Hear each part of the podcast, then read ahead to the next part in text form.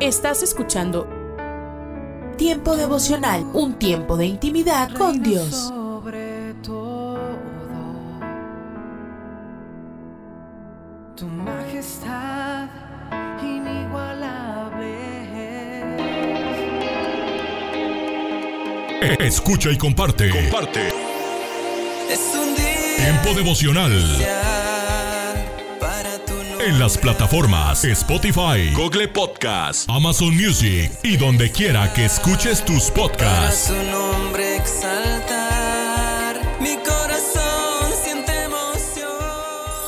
Casa de Oración Santa Fe te invita a sus reuniones. Miércoles 8 pm, domingos 8 am y 11 am. Estamos ubicados. Plaza Santa Fe, Boulevard República de Honduras 104, Interior 9, Hacienda Santa Fe, Tlajomulco de Zúñiga, Jalisco. Casa de Oración Santa Fe, un lugar para adorar.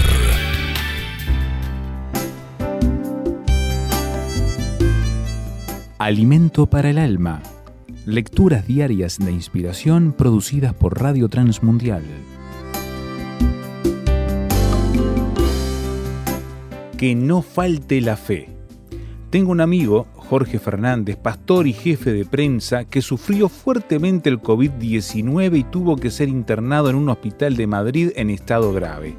Jorge nunca había estado enfermo de gravedad y tuvo que pasar por esa situación imprevisible. Estando convaleciente de vuelta en su hogar, Jorge escribió una reflexión oración que recibí en mi teléfono móvil y que ha sido de mucha inspiración para mi vida. Él recordaba a Jesús en su oración a favor de Pedro, para que su fe no le faltara en medio de la prueba. El ánimo del hombre soportará la enfermedad, dice la Biblia, y ese es el desafío. Afrontar la enfermedad con entereza, tener paciencia. Pero, ¿dónde hallarán las ganas y la voluntad de vivir un asidero cuando la noche de la realidad nos cubra con un cielo sin luna y sin estrellas? Cuando el diagnóstico empeore y las noticias del médico no sean las que esperemos? Ruega por mí, Señor, como lo hiciste por Pedro en su noche más oscura, que no me falte la fe. Pídelo al Padre. Esta es una oración donde nos vemos identificados muchas veces por los momentos frágiles y difíciles que sufrimos. Gracias a Dios, Jorge superó el COVID-19 y sobre todo, su fe se ha mantenido y ha salido fortalecida. Su vida sigue siendo un ejemplo para todos los que le conocemos, ya que no estamos exentos de sufrir situaciones imprevisibles y necesitamos aferrarnos a la roca de nuestra fe, Jesucristo que en todo momento no falte nuestra fe. Meditación escrita por José Luis Briones, España.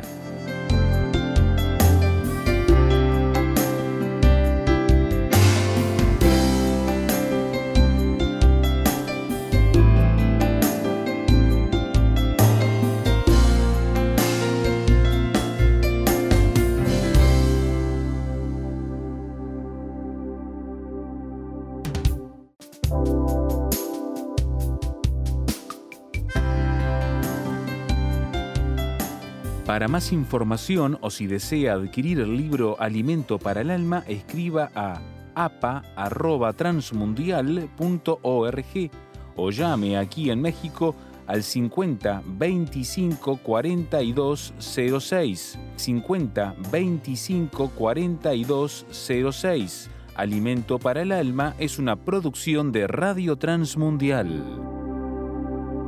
En el libro de Hechos de los Apóstoles, capítulo 4, versos 19 y 20, dice, Mas Pedro y Juan respondieron diciéndoles, juzgad si es justo delante de Dios obedecer a vosotros antes que a Dios, porque no podemos dejar de decir lo que hemos visto y oído.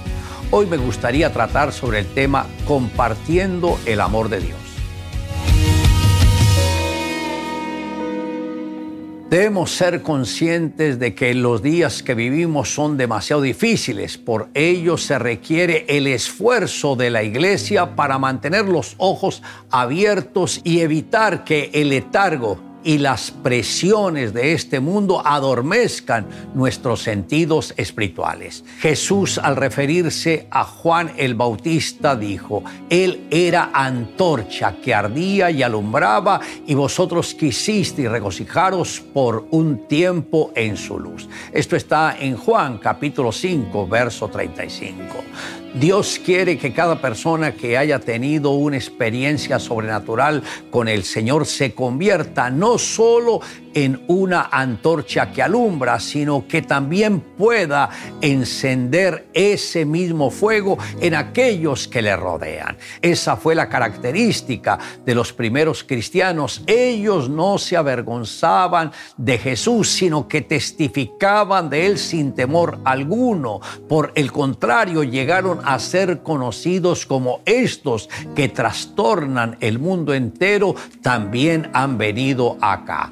Para avanzar en el reino, el Señor hace una invitación muy especial a su pueblo. Los llama a crecer en intimidad con Él, diciéndoles, buscad a Jehová y su poder. David era consciente de que la única manera de transformar las circunstancias positivamente era a través del poder de Dios. En uno de sus salmos invita al pueblo a no caer en el conformismo, sino a hacer un esfuerzo por alcanzar el poder de Dios en sus vidas. Jesús por su parte nos dejó el camino abonado. Cuando dijo que recibiríamos poder en el momento en que el Espíritu de Dios hubiese venido sobre nosotros. Son cientos los testimonios de personas que se acercaron a la iglesia en los momentos más críticos de sus vidas, en los cuales llegaron a pensar que su existencia no tenía sentido.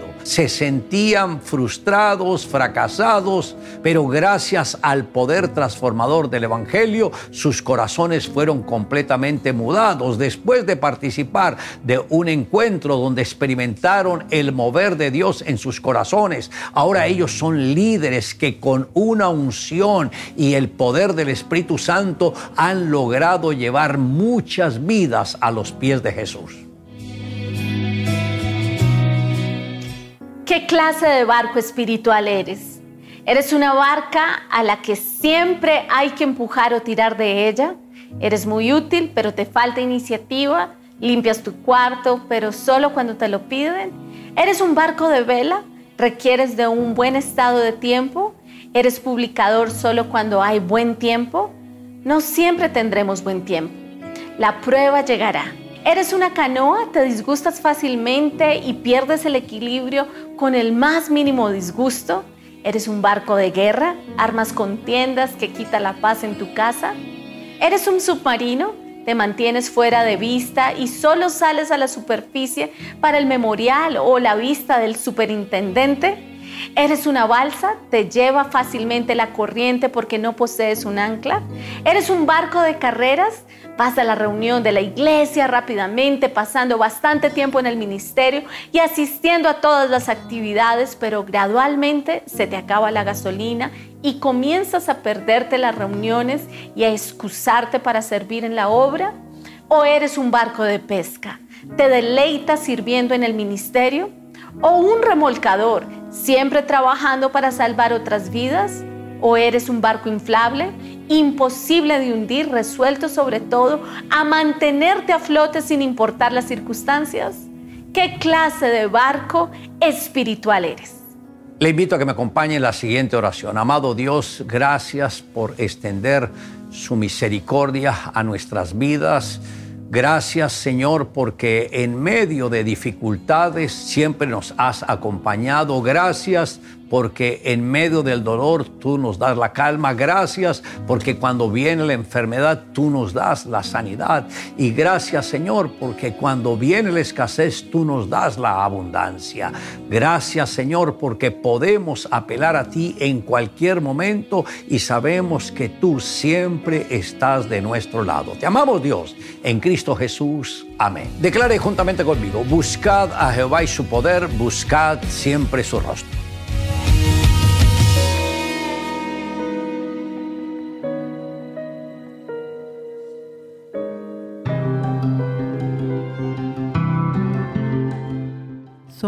Mujeres de esperanza. Unidas elevamos nuestras voces al Señor, orando por nuestro mundo.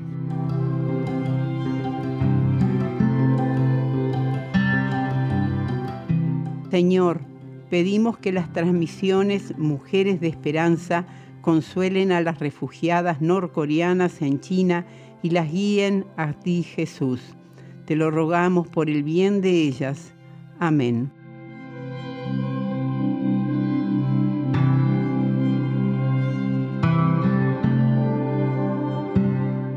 Descarga el boletín de oración con todas las peticiones del mes, artículos adicionales para sembrar esperanza en mujeresdeesperanza.org o solicítalo por WhatsApp al signo de más 598 91 610 610.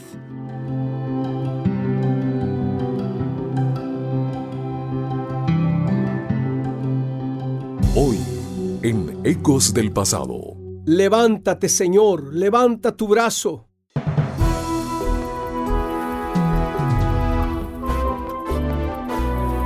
Ecos del Pasado, con Emilio Mesa. Un segmento de la Biblia para ti en este día. Consejos del pasado que impactan el presente. El malvado cree que Dios se olvida, que se tapa la cara y que nunca ve nada. Salmos 10:11. La noticia fue de impacto en El Salvador.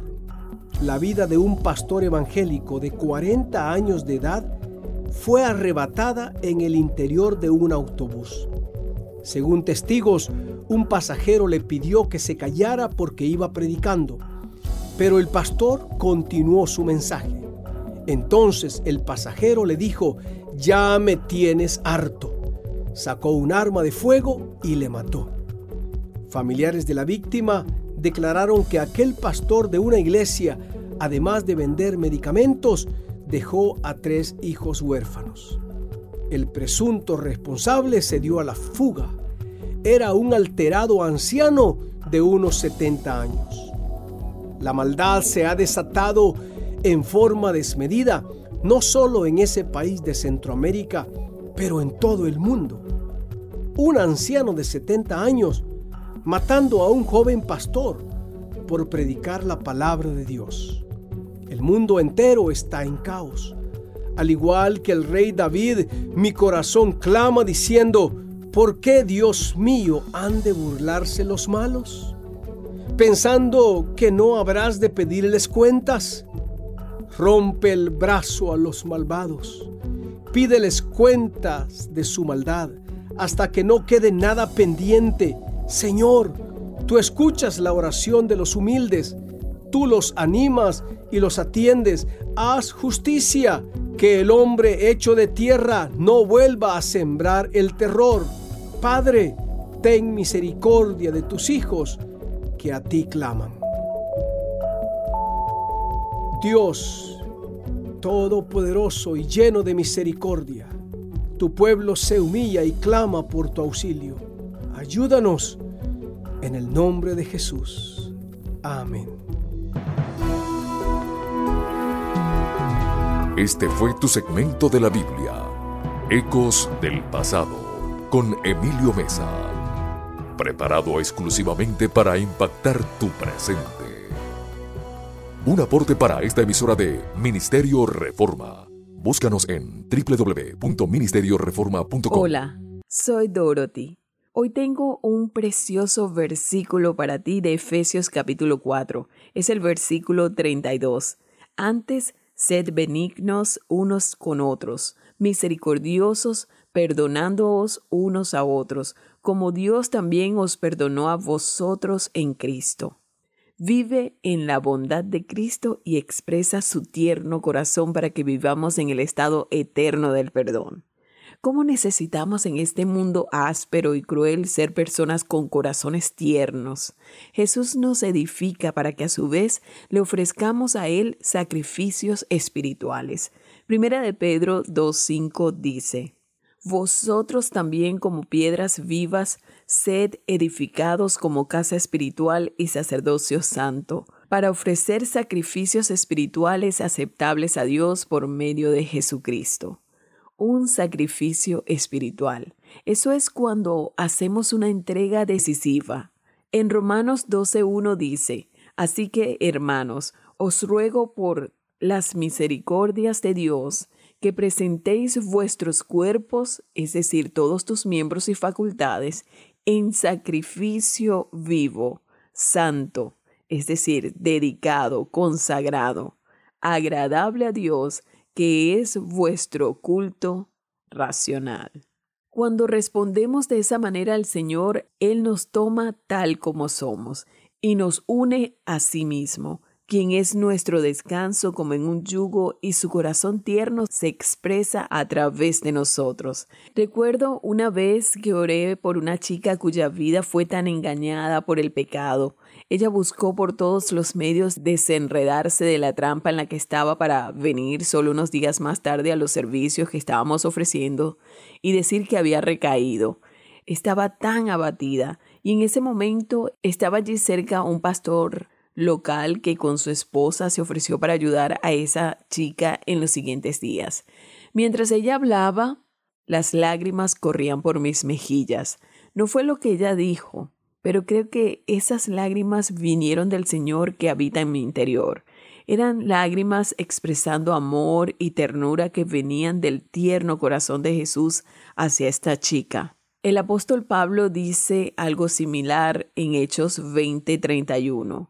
Por tanto, velad acordándoos que por tres años de noche y de día no he cesado de amonestar con lágrimas a cada uno.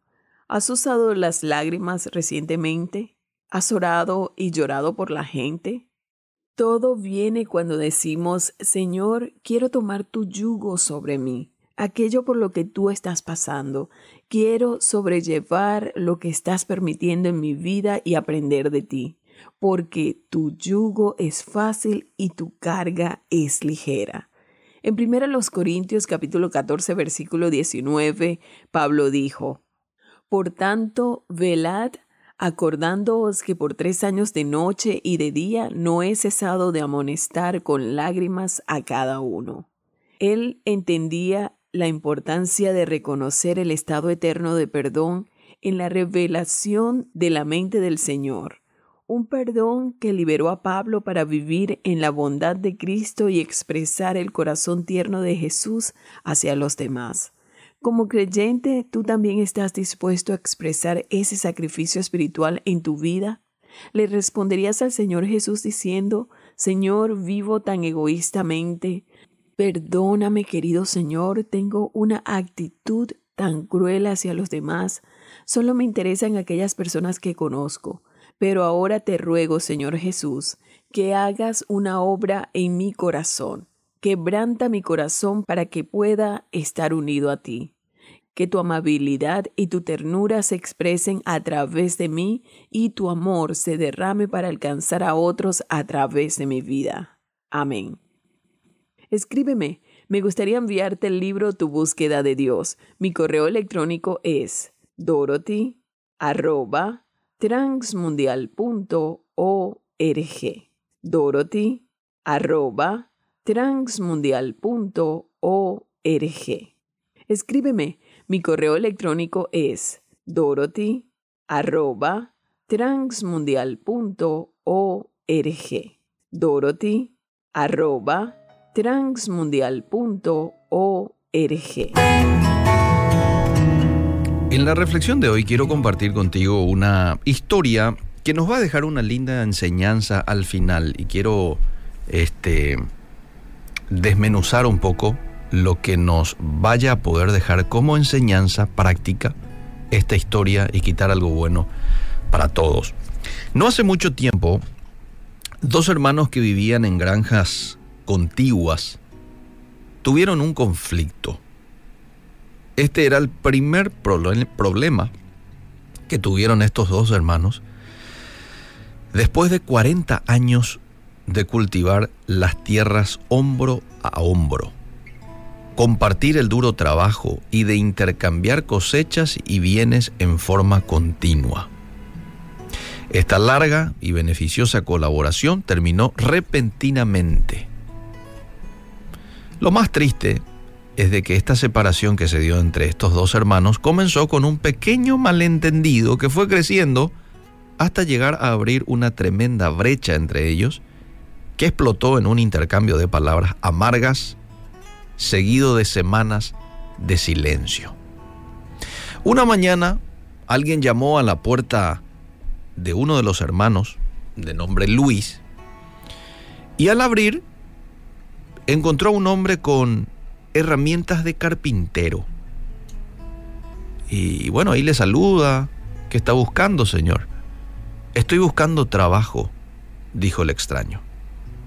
Quizás usted requiera algunas pequeñas reparaciones aquí en su granja y yo puedo serle de ayuda para usted, le dice el joven que estaba buscando trabajo, el carpintero. Sí, dijo el hermano mayor, tengo un trabajo para usted. Ah, qué bueno.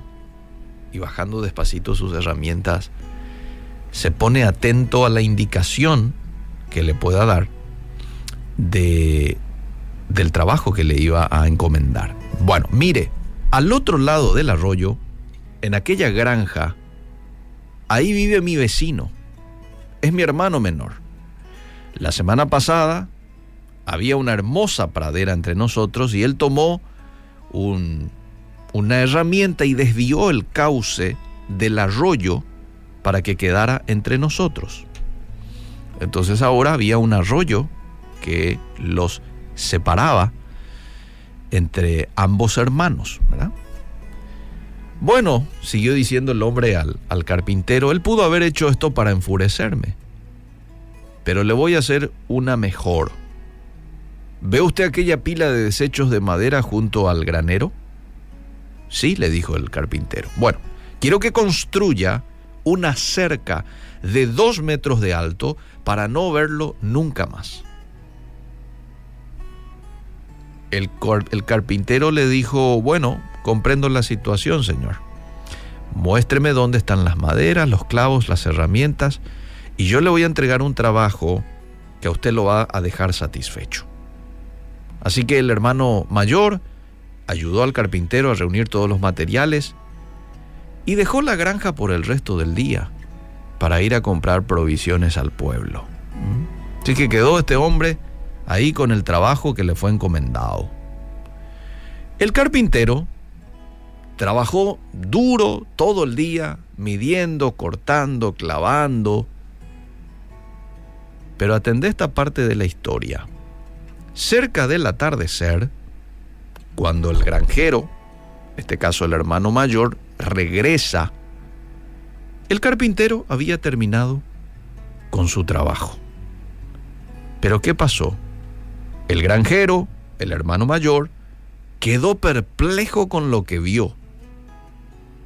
¿Por qué? Porque no había ninguna cerca de dos metros que separaba a él de su hermano menor. En su lugar, ¿sabes qué había? Un puente. Un puente que unía las dos granjas a través del arroyo. Era una verdadera obra de arte. Sigue la historia comentándote de que en ese momento su hermano menor, por lo observado, vino desde su granja, cruzó el puente y vino directo a lo de su hermano y le abrazó. Con los ojos llenos de lágrimas, el hermano menor le dijo al mayor, eres un gran hombre por construir este hermoso puente después de lo que te he hecho. Gracias. Perdóname por la herida que te causé. En silencio dice que el carpintero guardó las herramientas y se dispuso a marchar cuando Luis, el hermano mayor que le había contratado, le gritó, no, no te vayas, espera, quédate, tengo muchos proyectos para ti. Y el carpintero le dice, me gustaría quedarme, pero tengo muchos puentes por construir. Qué linda historia, ¿verdad? El trabajo de este carpintero, ¿no te parece a lo mismo que hizo Jesús hace dos mil años atrás con nosotros y Dios? ¿Eh? Estábamos separados de Dios, ustedes ya saben el por qué, hemos elegido el pecado, hemos elegido la desobediencia, y esto nos generó un, una separación, una distancia entre nosotros y el Creador.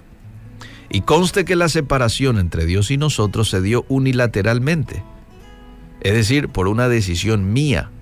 Aquí la historia te habla de que la separación ocurrió por decisión de ambos hermanos. La separación entre Dios y nosotros ocurrió por una decisión personal del ser humano, no de Dios. Él no se quiso separar. Él no quiso ninguna distancia entre nosotros y Él. Pero por haberle dado lugar al pecado en mi vida, lo que se generó fue la separación entre Dios y nosotros. Algo que este carpintero también vino a solucionar. El carpintero, Jesús. Y vino y también colocó un puente para que yo hoy, sin ningún tipo de temor, para que yo hoy, sin ningún impedimento, pueda acercarme al Creador en el momento que así lo crea necesario. Yo tengo que ser hoy consciente, y usted del otro lado, tiene que ser consciente de dos cosas.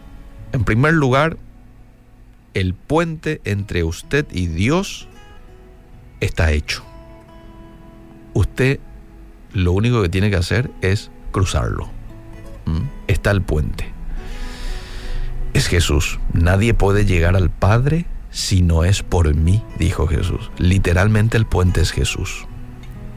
Y lo segundo, por lo cual yo hoy tengo que ser consciente, es que yo pueda ser un agente, así como el carpintero de la historia, que yo hoy pueda ser un agente de unir vidas, de unir matrimonios, de unir familias.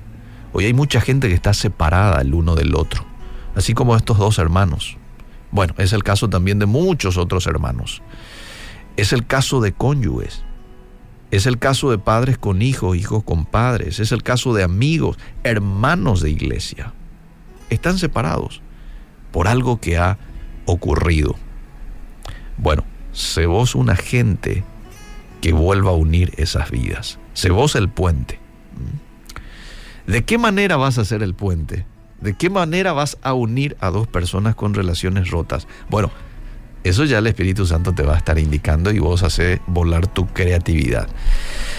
Pero sé consciente de estas dos realidades. El puente está para ser cruzado y sé un agente que una vidas.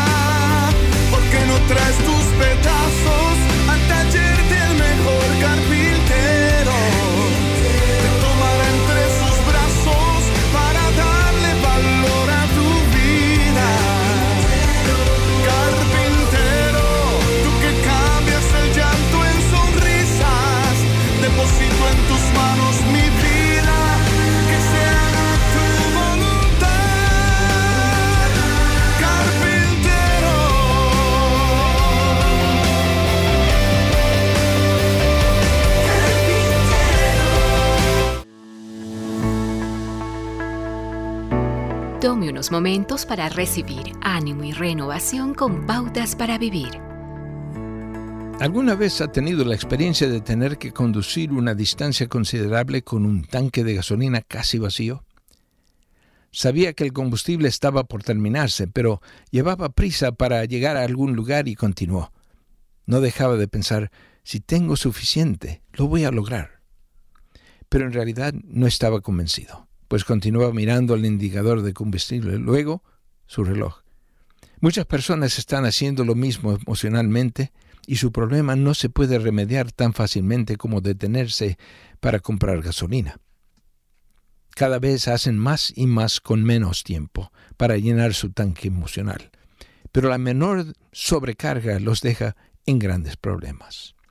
¿Se identifica usted con este tipo de personas? ¿Cómo puede hacer frente a una incesante demanda de actividades? Aprendiendo a decir no. No solo es correcto, sino también necesario. El deseo de ser aceptado y apreciado tiene que ser pesado contra el sentido común. Aprender a priorizar es una necesidad. Además, mantenerse firme y asido a Dios le ayudará a enfrentar la tormenta cuando no tenga más remedio que seguir adelante. Si existen algunas situaciones que no puede cambiar, póngalas a los pies de Jesús, diciendo, Señor, esto es demasiado para mí, te lo entrego. Pedro tenía esto en mente cuando dijo, descarguen en Él todas sus angustias, porque Él tiene cuidado de ustedes. Asegúrese de contar con una margen mayor entre donde usted se encuentra y la marca que le indica que está en peligro de colapsar. Jesús dijo, Vengan a mí todos los que están cansados y llevan cargas pesadas, y yo les daré descanso. Esa promesa se encuentra en Mateo capítulo 11. Acaba de escuchar a Eduardo Palacio con Pautas para Vivir, un ministerio de Guidelines International. Permita que esta estación de radio sepa cómo el programa le ha ayudado. Acompáñenos en la próxima emisión de Pautas para Vivir. Gracias por su sintonía.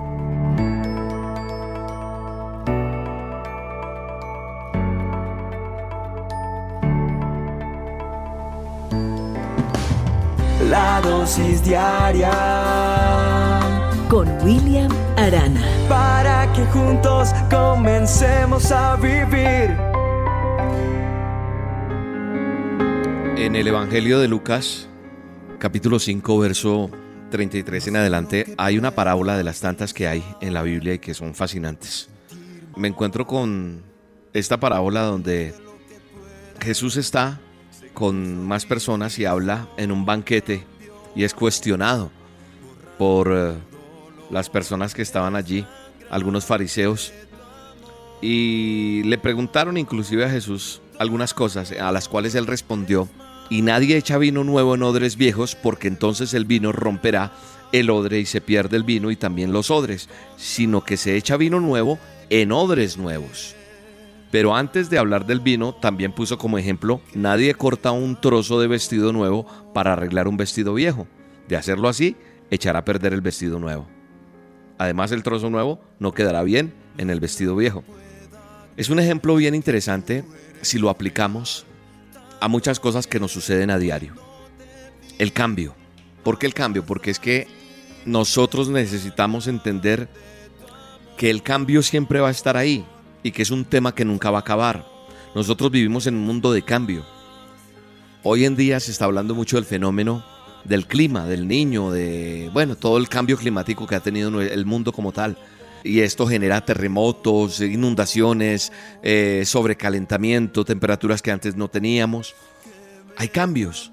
Y yo creo que nosotros también vivimos fenómenos y terremotos como personas. Tal vez tú estás viviendo un fenómeno, un terremoto, una situación diversa o, o situación complicada en tu casa por algún problema, por algún terremoto de verdad que está sacudiendo tu hogar, tu trabajo. La gente necesita un cambio. Dice, yo necesito que esto cambie. Yo no quiero que esto siga en mi vida. Y de seguro, usted que me está escuchando, está pidiendo un cambio. Yo estoy seguro que la mayoría de nosotros siempre queremos buscar como un cambio. Queremos cambiar la situación financiera. Queremos eh, las carreras que a veces hemos elegido tal vez no son, o del trabajo, las relaciones afectivas, amorosas, nos sentimos inseguros, hay desconfianza. Todos tenemos ese deseo de cambio y a veces creemos que podemos hacerlo solos. Pero te tengo que decir que si lo piensas hacer solo, no lo vas a lograr.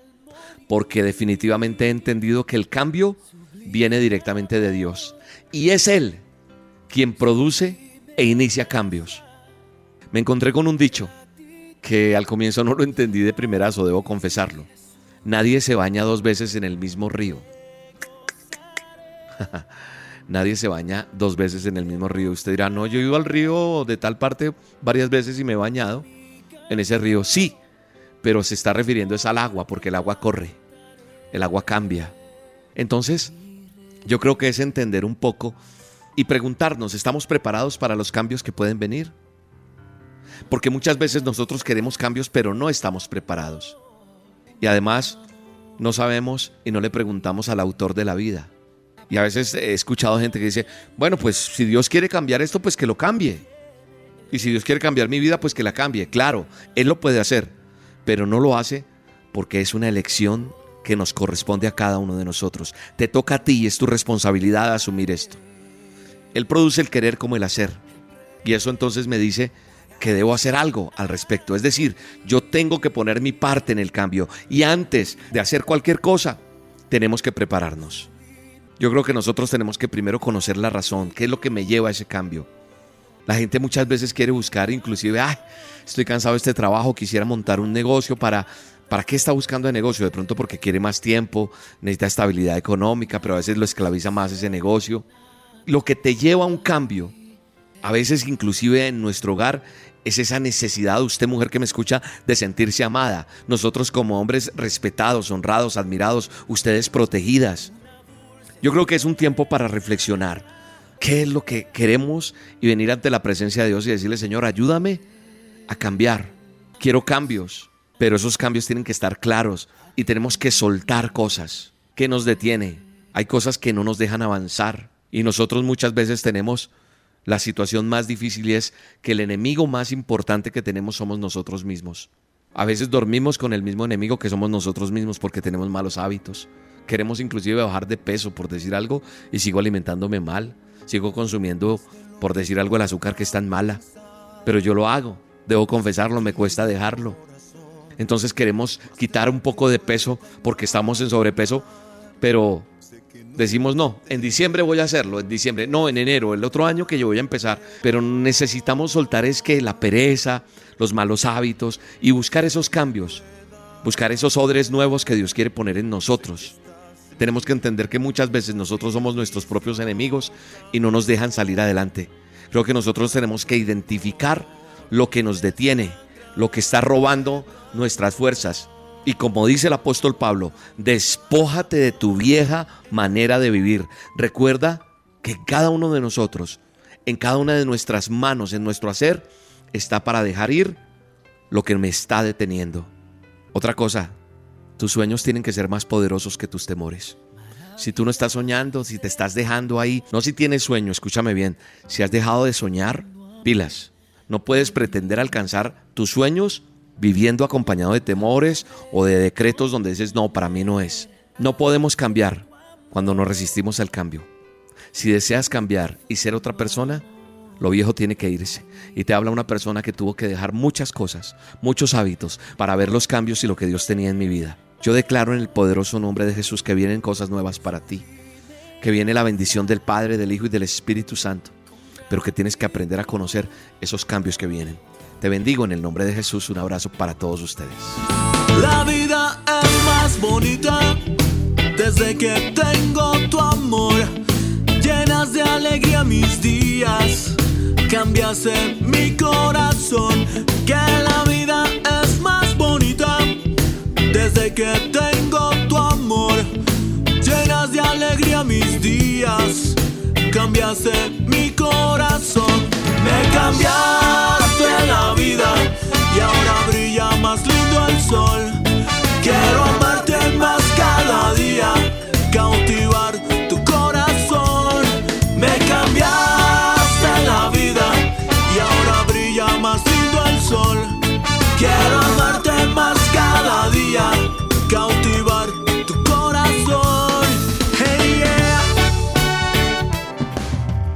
La dosis diaria con William Arana, tu alimento para el alma. Vívela y compártela. Somos Roca Estéreo. Estás escuchando Tiempo devocional, un tiempo de intimidad con Dios.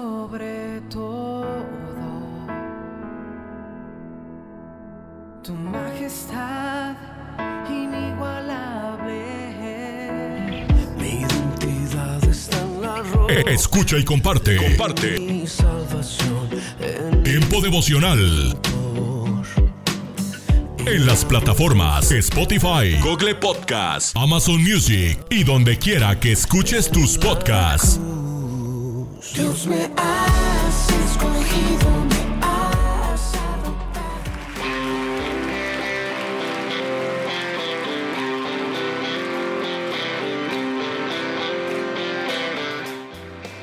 En Iglesia Puerta Abierta tendrás un nuevo comienzo. Ven con toda tu familia, todos los domingos a partir de las 5 de la tarde. Iglesia Puerta Abierta, nuevos comienzos. Privada Loma Vallarta número 39, Colonia Loma del Paraíso, tercera sección en Guadalajara. Para más información búscanos en Instagram o en Facebook como Puerta Abierta NC. En Puerta Abierta NC somos una iglesia que crece.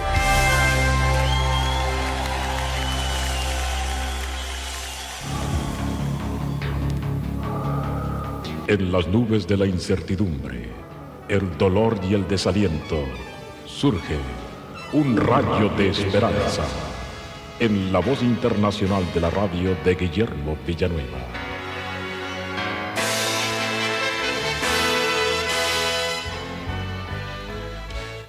En un mural que pintó Diego Rivera en la sala del que fuera el Gran Hotel del Prado de la Ciudad de México, el artista puso una leyenda, Dios no existe. Al enterarse de esto, algunos alumnos universitarios organizaron una manifestación y marcharon al hotel. Y raspando esa leyenda del mural, pintaron en su lugar, Dios sí existe. Realmente son relativamente pocos los que declaran que Dios no existe. En el hombre hay un sentir innato que afirma la existencia de Dios. Nuestra propia vida en la tierra testifica de la existencia de Dios. El doctor H. Fosdick dijo que cuando era ministro de la iglesia de Riverside de Nueva York, un estudiante universitario vino a él sumamente angustiado, afirmando que no creía en Dios. Entonces es usted ateo, le dijo el doctor Fosdick. Descríbame el Dios en el que no cree usted. El estudiante describió las ideas infantiles acerca de Dios en las que él no podía creer. Mi amigo, dijo el famoso predicador, ya somos dos. Yo tampoco creo en ese Dios. Por eso son tan ciertas las palabras de Romanos capítulo 1 versículos 20 y 21 que dicen, porque las cosas invisibles de Él, su eterno poder y deidad, se hacen claramente visibles desde la creación del mundo, siendo entendidas por medio de las cosas hechas, de modo que no tienen excusa, pues habiendo conocido a Dios, no le glorificaron como a Dios, ni le dieron gracias, sino que se envanecieron en sus razonamientos y su necio corazón fue entenebrecido. ¿Qué es lo que hace que un hombre se vuelva ateo? Hemos leído la respuesta a esta pregunta En primer lugar, porque conociendo la existencia de Dios por medio de la creación, no glorificaron a Dios, que fue el Creador. Cuando vemos la mano de Dios en la existencia misma nuestra o al contemplar su creación y no le glorificamos a Dios, es el primer paso que estamos dando para llegar a ser ateos. El segundo paso es no darle gracias. Cuando contemplamos absortos la belleza de su creación y no le damos gracias a Dios, ese es el segundo paso para volvernos ateos. El tercer paso es envanecernos en nuestros razonamientos, es decir, que damos cabida a nuestros propios conceptos o a conceptos humanos para llegar a conocer a Dios, conceptos que no son de la Biblia, ni el camino para llegar al Dios verdadero. Cuando la persona empieza a crearse un Dios, a forjarse la idea de Dios y dice, yo pienso que es así, dice la Biblia que esto es envanecerse en sus propios razonamientos. Esto nos ayuda a convertirnos en ateos. Y cuando esto sucede, dice la Biblia que el necio corazón de ellos es entenebrecido, porque no brilla la luz de Dios, ni la voz del Espíritu Santo. Pero hay remedio. Para los que tienen dudas de la existencia de Dios, el primer paso a dar es, démosle gloria al Señor.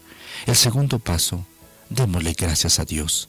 Y el tercer paso, acepta a Cristo como el Salvador personal, porque Él, por su muerte en la cruz, puede darte salvación y vida eterna, porque Él es Dios, Salvador y Señor. Mi amigo, si tú quieres en este momento conocer a Dios, pídele perdón a Jesús, aunque no lo veas y ni le sientas, pero por la fe dile, Señor Jesús, perdóname, y que en mi corazón pueda conocerte y conocer a Dios tu Padre. Amén. Esperamos que esta audición, un rayo de esperanza, haya penetrado en su corazón. Si en algo podemos servirle, por favor dirija su correspondencia a Guillermo Villanueva, apartado 77-335, México, Distrito Federal, 11200. Le invitamos para que nos sintonice a esta misma hora y por esta misma estación. Muchas gracias por la amabilidad de su atención. Hola lectores de la Biblia, bienvenidos a la sinopsis de la Biblia.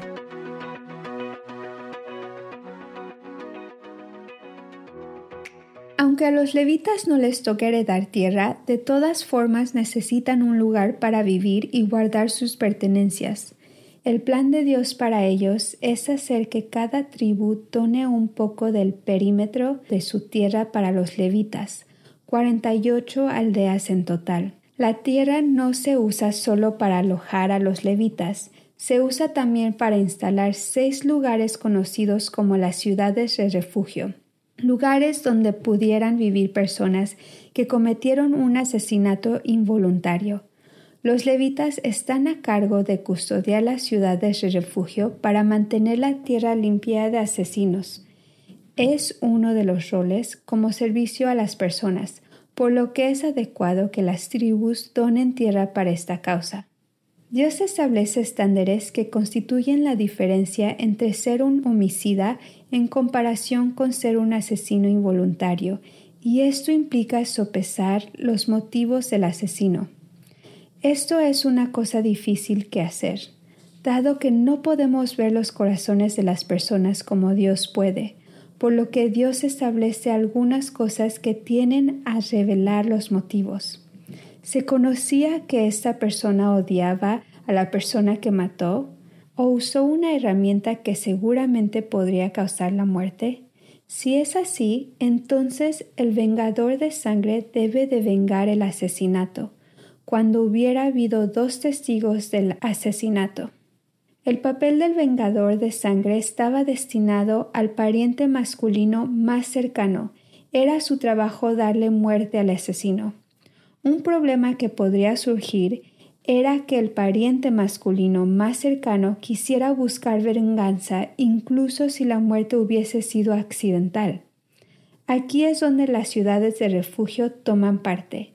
Aquellos que hubiesen matado a alguien por accidente podían ir a vivir a la ciudad de refugio, donde podrían estar a salvo del vengador de sangre. Pero si ellos dejan la ciudad de refugio, la suerte estaba echada. El vengador podría matarlos. Estas ciudades no eran como prisiones, eran más como el programa de protección a testigos. El asesino tenía que quedarse allí hasta que el sumo sacerdote muriera. La primesa detrás de esta ley es que sólo la muerte puede expiar por el pecado a la muerte, incluso el pecado o la muerte por accidente. Y dado que el asesino involuntario no sería ejecutado, la muerte del sumo sacerdote se veía como la expiación por la muerte injusta que ocurrió bajo su tiempo de servicio. Mientras ellos continúan planeando sus divisiones de la tierra, algunos de la tribu de Manasés se dan cuenta que las cinco hijas de Zelofejad, quien era parte de su tribu, pueden perder su herencia de la tribu si se casan con personas fuera de su tribu, porque entonces sus tribus de sus maridos tomarían posesión de la tierra. Esto frustraría el propósito del nuevo decreto que Dios estableció en números 27.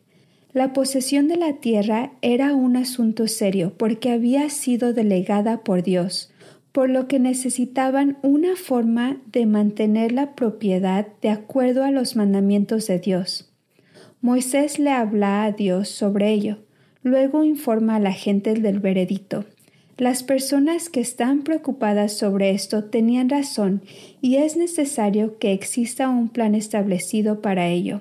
Las hijas de Zelofejad deben casarse con alguien de su propia tribu, entonces todo estará en el lugar que Dios planeó. Y las buenas noticias son que todas se casaron con alguien de su tribu. El libro termina de manera positiva.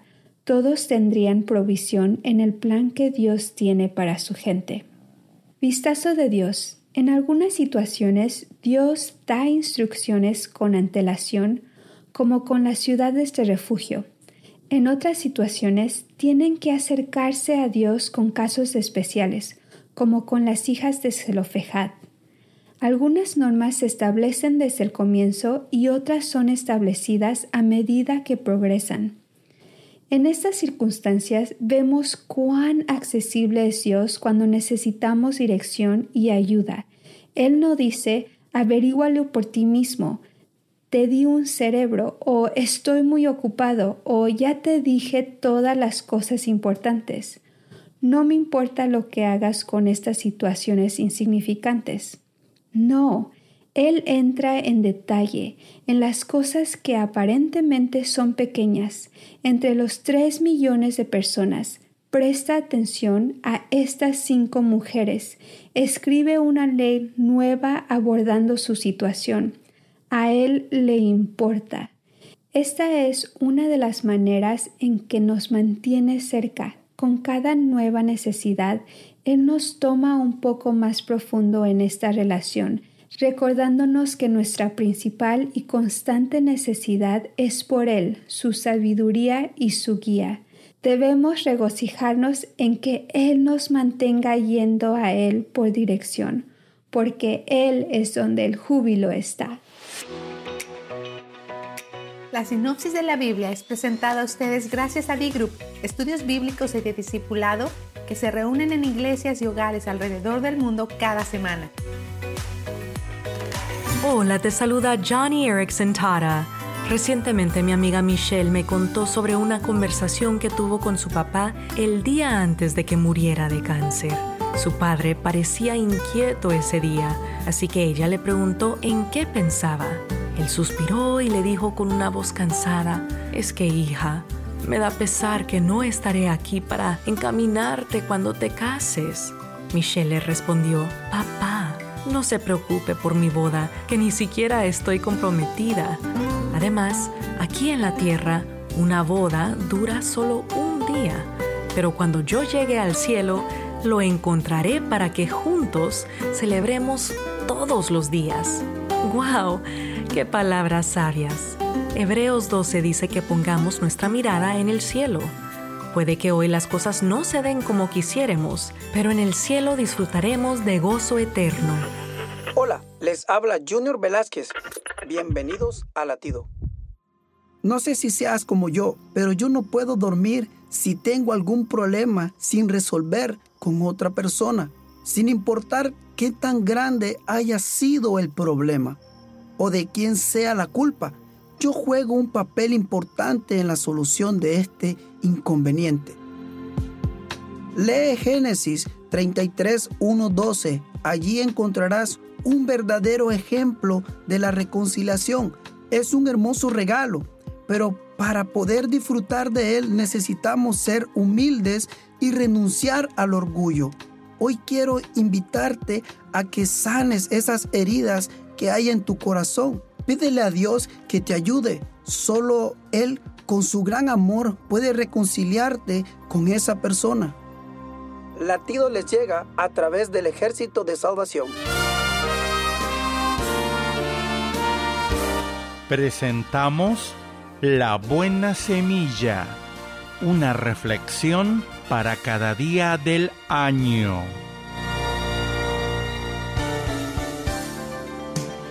La buena semilla para hoy se encuentra en Tercera de Juan versículo 11. No imites lo malo sino lo bueno. El que hace lo bueno es de Dios, pero el que hace lo malo no ha visto a Dios.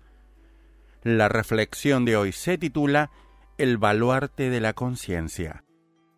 En junio de 2017, al presidir las ceremonias del aniversario de la masacre de los aldeanos de Oradur en 1944, el presidente francés declaró El único baluarte contra la locura asesina es nuestra conciencia.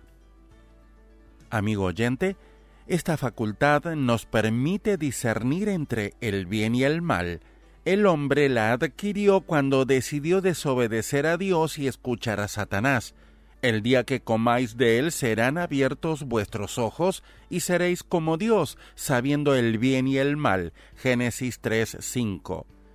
Al dejarse seducir, el hombre se convirtió en una criatura responsable de sus actos, capaz de distinguir entre el bien y el mal. Sin embargo, ¿cuántos actos de maldad, robos y crímenes se cometen en el mundo? Aunque se supone que conocemos el bien, tenemos la tendencia a hacer el mal. Nuestra conciencia se siente incómoda con el mal, y en esto es un freno, pero ella no nos da la fuerza para evitar hacer lo malo. Nuestra desobediencia a Dios corrompió nuestro ser interior. Debemos confesar esto ante Él. Si creemos en Jesucristo, en su muerte en la cruz y lo aceptamos como nuestro Salvador, recibimos una nueva vida capaz de discernir lo que es bueno, lo que agrada a Dios.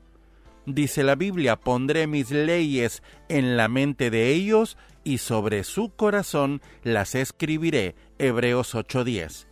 Por otra parte, el Espíritu de Dios da fuerza a esta nueva vida, que el Padre os dé conforme a las riquezas de su gloria, el ser fortalecidos con poder en el hombre interior por su espíritu. Efesios 3:16. Entonces el creyente puede evitar el mal y hacer el bien con la ayuda divina. Aborreced lo malo, seguid lo bueno, dice Romanos 12:9. Para escuchar este y otros programas, le invitamos que visite nuestra página web en labuenasemilla.com.ar.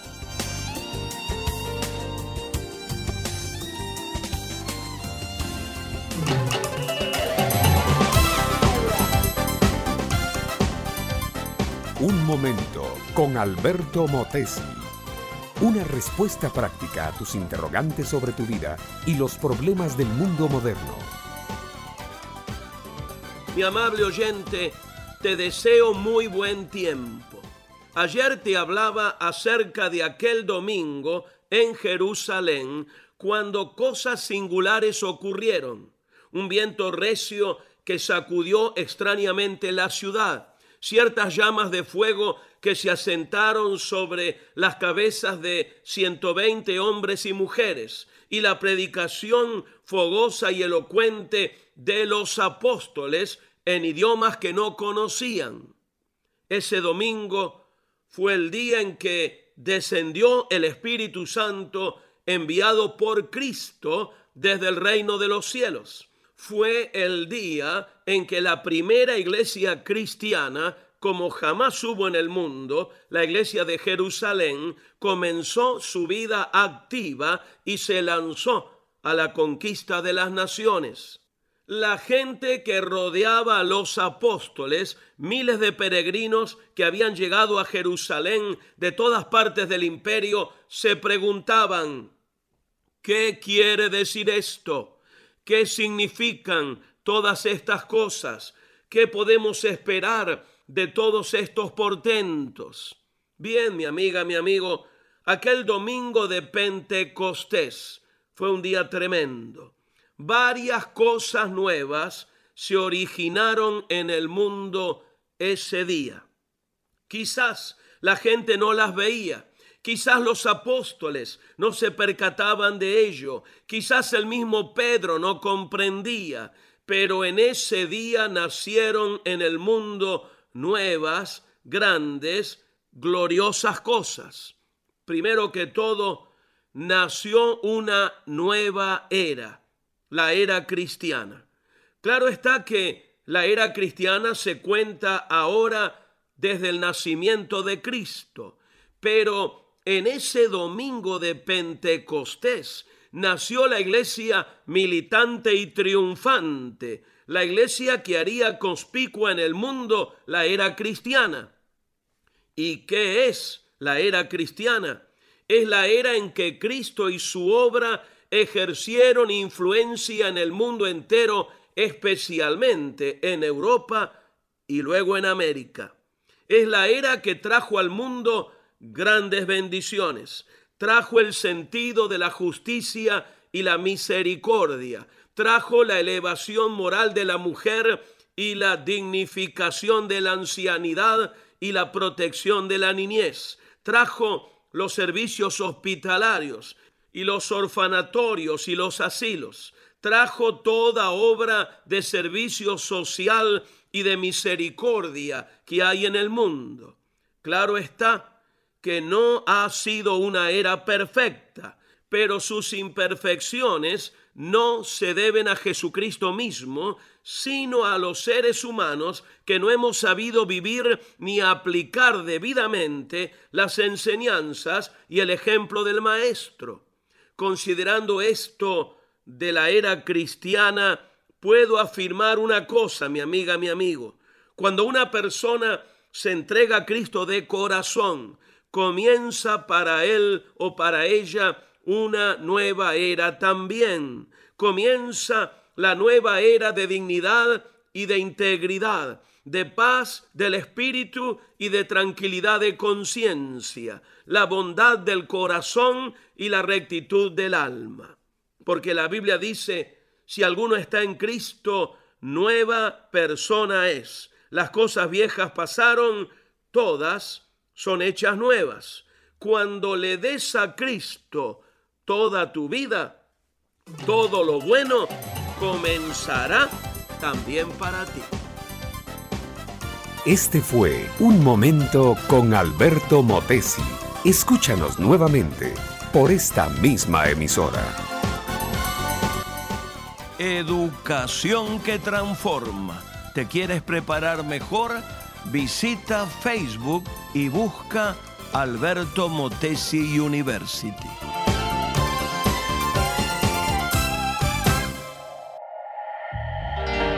Esto es la palabra para ti hoy.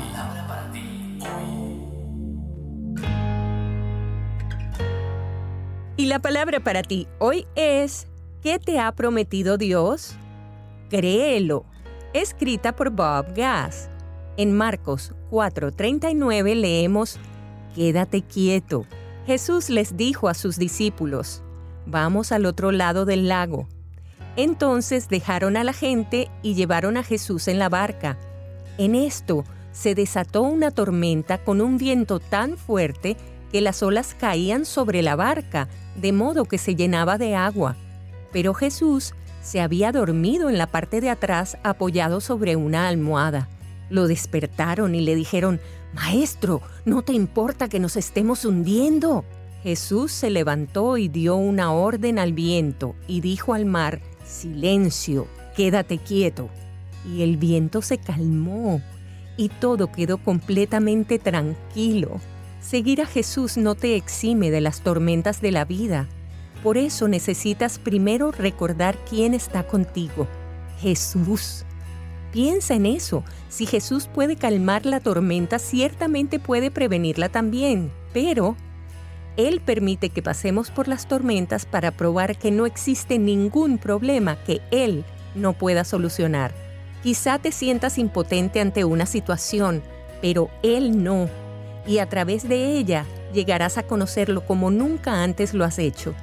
Su meta es que salgamos más fuertes del otro lado. Segundo, confiar en lo que Él te ha dicho. Cuando Jesús te dice vamos al otro lado del lago, no existe una ola lo suficientemente grande para hacerte naufragar. La verdad es que no podemos enfrentar las tormentas de la vida usando la fe de otra persona tenemos que sentirnos seguros en nuestros corazones y en nuestras mentes. Así que, ¿qué te ha prometido Dios? Créelo.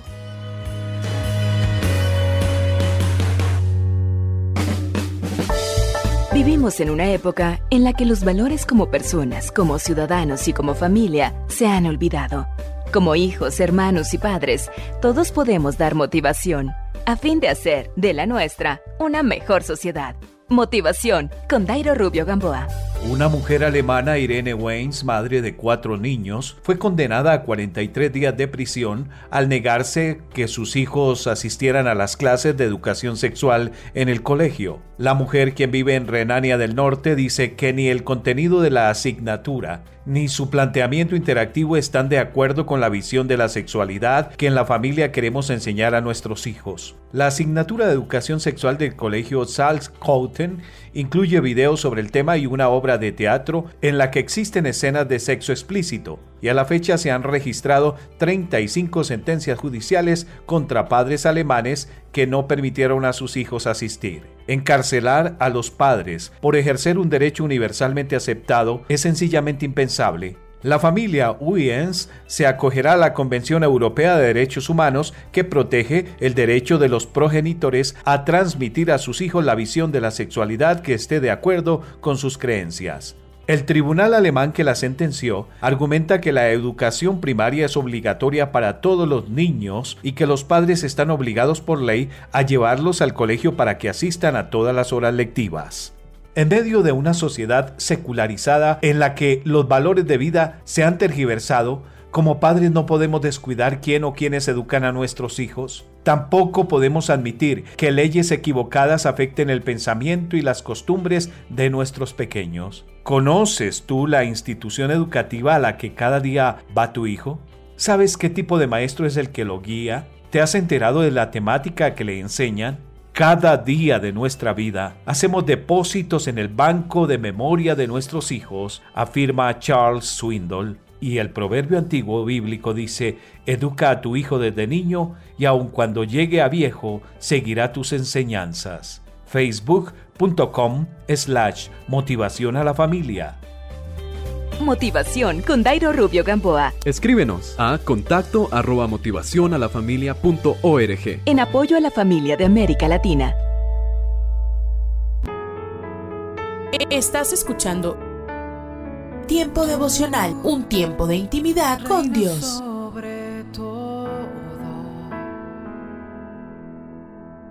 Tu majestad inigualable. Esto quiere hacer temblar mi fe. Escucha y comparte. Comparte. Movido, Tiempo devocional. parecer En las plataformas Spotify, Google Podcast, Amazon Music y donde quiera que escuches tus podcasts. movido. No hay experiencia. Casa de Oración Santa Fe te invita a sus reuniones. Miércoles 8 pm, domingos 8 am y 11 am. Estamos ubicados. Plaza Santa Fe, Boulevard República de Honduras 104, Interior 9, Hacienda Santa Fe, Tlajomulco de Zúñiga, Jalisco. Casa de Oración Santa Fe, un lugar para adorar.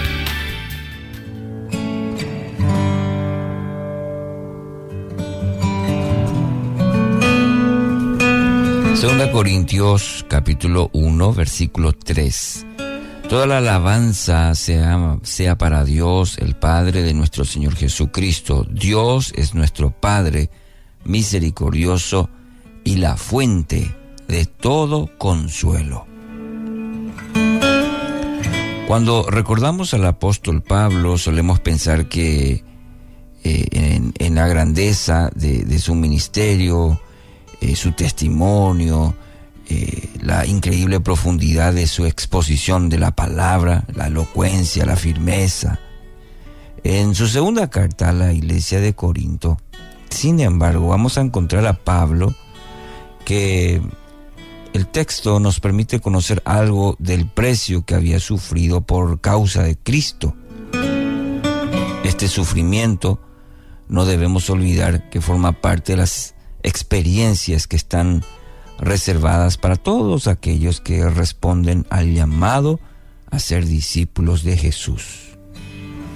Y en el caso del apóstol Pablo, no obstante, parece que los sufrimientos fueron particularmente muy severos. Seguramente el apóstol eh, no se sorprendió por la intensidad de las pruebas por las que atravesó. En el momento en que fue llamado, el Señor asumió el compromiso de revelarle cuánto debe sufrir por mi nombre, dicen Hechos 9:16. Y en medio de situaciones que son que con frecuencia lo ubicamos de cara a la muerte, Pablo da testimonio de haber experimentado el indescriptible alivio que procede del consuelo de Dios. Y la palabra que emplea el apóstol Pablo para consuelo en, este texto y en toda la carta de Corintios, de Corintios capítulo 2 es paracletos. Eh, término que está relacionado con la función del Espíritu Santo, eh, paracletos, alguien que ha sido llamado a ponerse a la par de otro, con la intención de asistirlo. Sería la definición. Entendemos entonces que Pablo experimentó una y otra vez el consuelo de Dios al comprobar que no estaba solo en sus luchas. Había alguien, alguien que estaba a la par de él, llevando la carga, aliviando el peso, susurrando palabras de ánimo, renovando las fuerzas y proveyendo una perspectiva divina de las circunstancias que estaba atravesando. Y todo esto no era más que el cumplimiento de la promesa que Jesús dejó a los suyos poco antes de partir. ¿Qué dijo? Tengan por seguro esto. Yo estoy con ustedes siempre, hasta el fin de los tiempos. Mateo 28, 20. No obstante este testimonio, muchas veces eh, tenemos esa sensación, ¿verdad?, de que estamos solos en las pruebas. Le pasa a usted, me pasa a mí. Vienen esos momentos, esa sensación de soledad en las pruebas. Cuando ese sentimiento se intensifica, entonces acabamos hundidos en la desesperanza, en la amargura, el rencor también muchas veces. Entonces, querido oyente, quisiera animarle a que no se fíe de las sensaciones. Los dos que iban camino a Emaús tenían a Jesús al lado de ellos, pero no lo veían. No por eso, sin embargo, dejó de estar Jesús. ¿Entiende? El hecho de que no le percibamos no tiene injerencia sobre la verdad declarada. ¿Y cuál es? De que Él está. Y está para ayudar. Estaba al lado nuestro, a la par, el Paracletos. Entonces declare esta verdad a su alma. Proclame que el Espíritu de Cristo le acompaña, le socorra, le socorre, aun cuando usted no lo sienta. Si insiste en este ejercicio eh, diario, constante, perseverante, eh, comenzará a ver pequeñas evidencias del mover de Dios en su vida. Pequeñas, grandes. ahí Dios va a orar con usted de manera personal. Con el tiempo va a constatar que la parte más pesada de la carga la llevaba Él. Bendito sea el Padre. Bendito sea el Padre de toda misericordia y de todo consuelo. En el nombre de Jesús. Cuando nos encontramos en momentos difíciles, olvidamos que la vida continúa, pero ante cualquier situación, debemos aferrarnos a la fe y a la esperanza.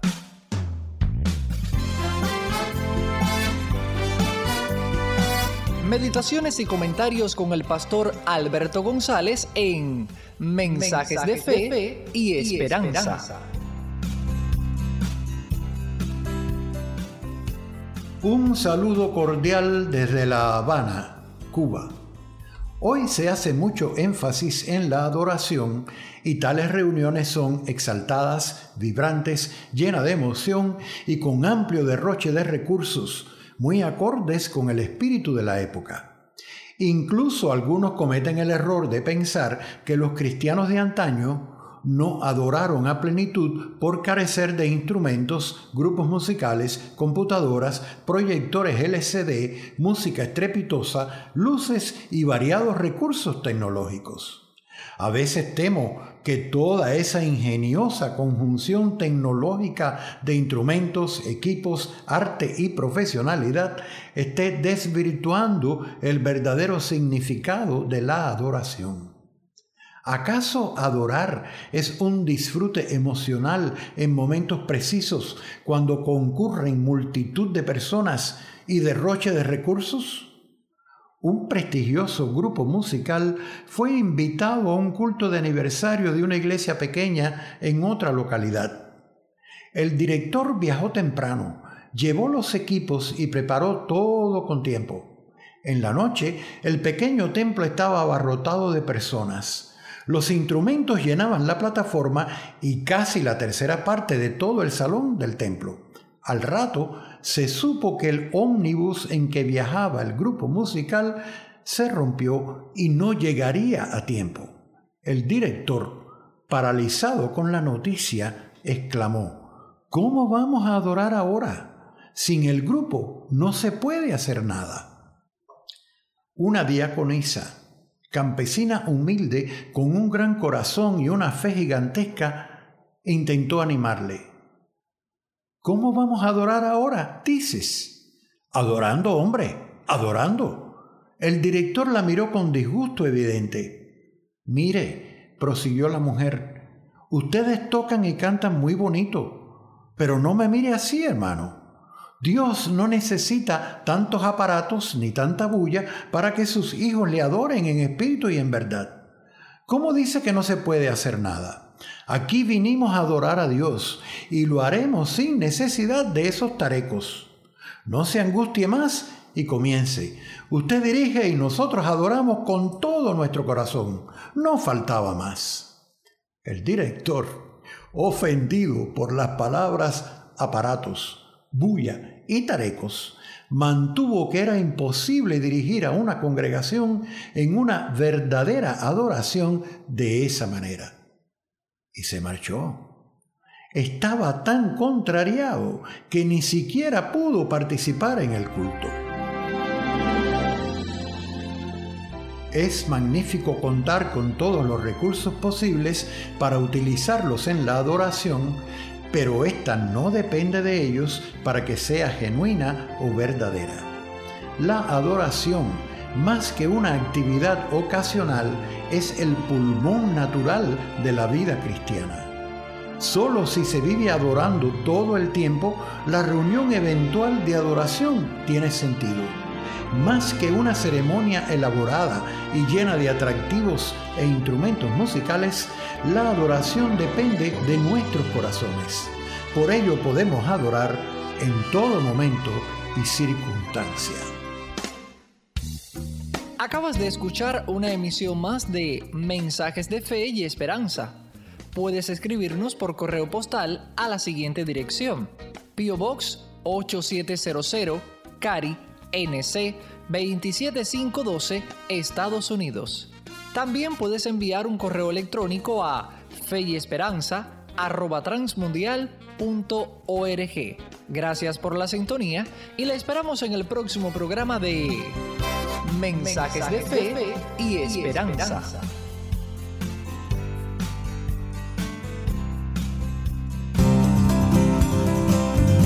Pan Dulce para la Vida. Reflexiones con Carmen Reynoso. ¿Tiene miedo? ¿Acaba de recibir una mala noticia en su salud, en su trabajo? Algunas de las tormentas que enfrentamos en la vida son más grandes de lo que nosotros podemos manejar, pero nunca son más grandes que Dios. Dios tiene cuidado de nosotros. Su plan es que no nos derrumbemos por la ansiedad, sino que sepamos que Él sabe lo que sucede y que a pesar de la situación o del problema, Él tiene en mente lo mejor para nosotros y Él sacará bendición de sus problemas. ¿Cómo? Usted tiene que creer que Dios tiene la capacidad de liberarle. Debe llegar al punto de reconocer que Dios es poderoso y que a Dios le importa su situación. No puede haber dudas. El momento que usted se da cuenta de su amoroso cuidado, no se desviará, descansará confiado en medio de la tormenta. Dulce para la Vida. Reflexiones con Carmen Reynoso.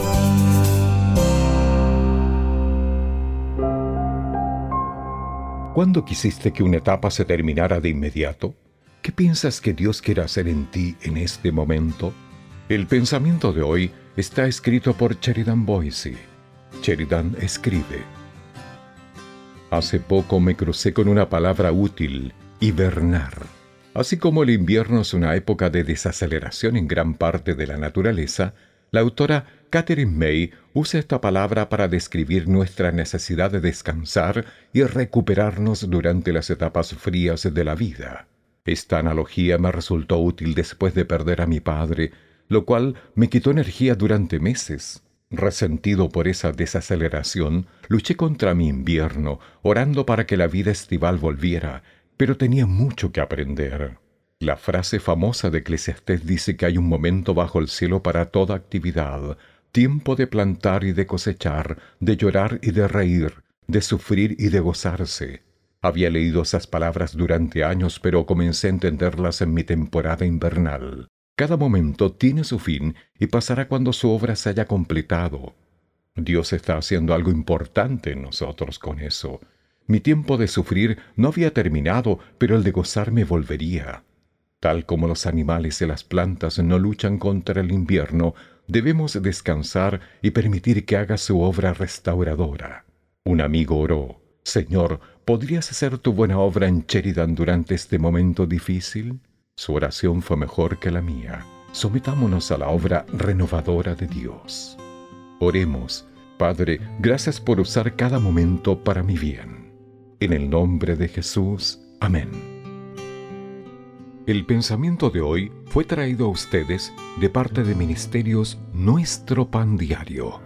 Un minuto con Dios, con el doctor Rolando Aguirre. Un joven pasó de largo por la puerta al entrar a una tienda llevando en su mano la pelota de softball que había comprado mientras sus amigos le esperaban en el parque para su juego. Estaba tan deprisa que no se dio cuenta de la señora que venía detrás de él. Ella traía un bebé en una mano y muchas bolsas en la otra. El joven no detuvo la puerta al salir y le pegó directamente a la mujer, haciéndole caer todas las bolsas que cargaba. Cosas como los biberones del bebé, diminutos juegos, pañales y diferentes artículos salieron volando hasta la calle. El bebé comenzó a llorar asustado y el joven volteó rápidamente diciéndole a la mujer, perdón, no sabía que venía detrás mío. La señora le dijo, está bien, algunas veces yo tampoco presto atención. El joven ayudó a la mujer a recoger todas sus cosas. Al recogerlas, el joven pensó en la frase, algunas veces yo tampoco presto atención.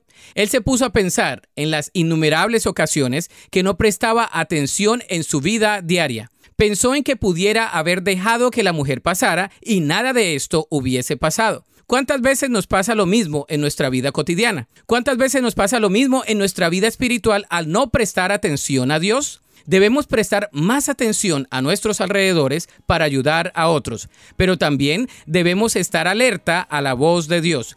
Probablemente Él nos abre la puerta muchas veces y nosotros no queremos entrar. La Biblia dice en Primera de Tesalonicenses 5:6, así que manténganse en guardia, no dormidos como los demás, estén alerta y lúcidos. Para escuchar episodios anteriores, visita unminutocondios.org. ¿Te imaginas? Una reflexión del pastor y comunicador José Pablo Sánchez con Esperanza Suárez.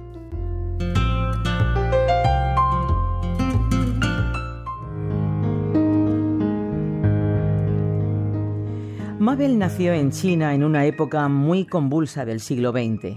Cuando creció, estudió medicina y empezó a ejercer en Pekín. Pero pronto todo cambiaría para ella con la llegada de la Revolución Comunista en 1949. Empezó a ser considerada como un miembro de la clase burguesa por tener una casa bonita y una posición acomodada, hasta que fue expulsada de su propio hogar y se vio obligada a vivir en un cobertizo.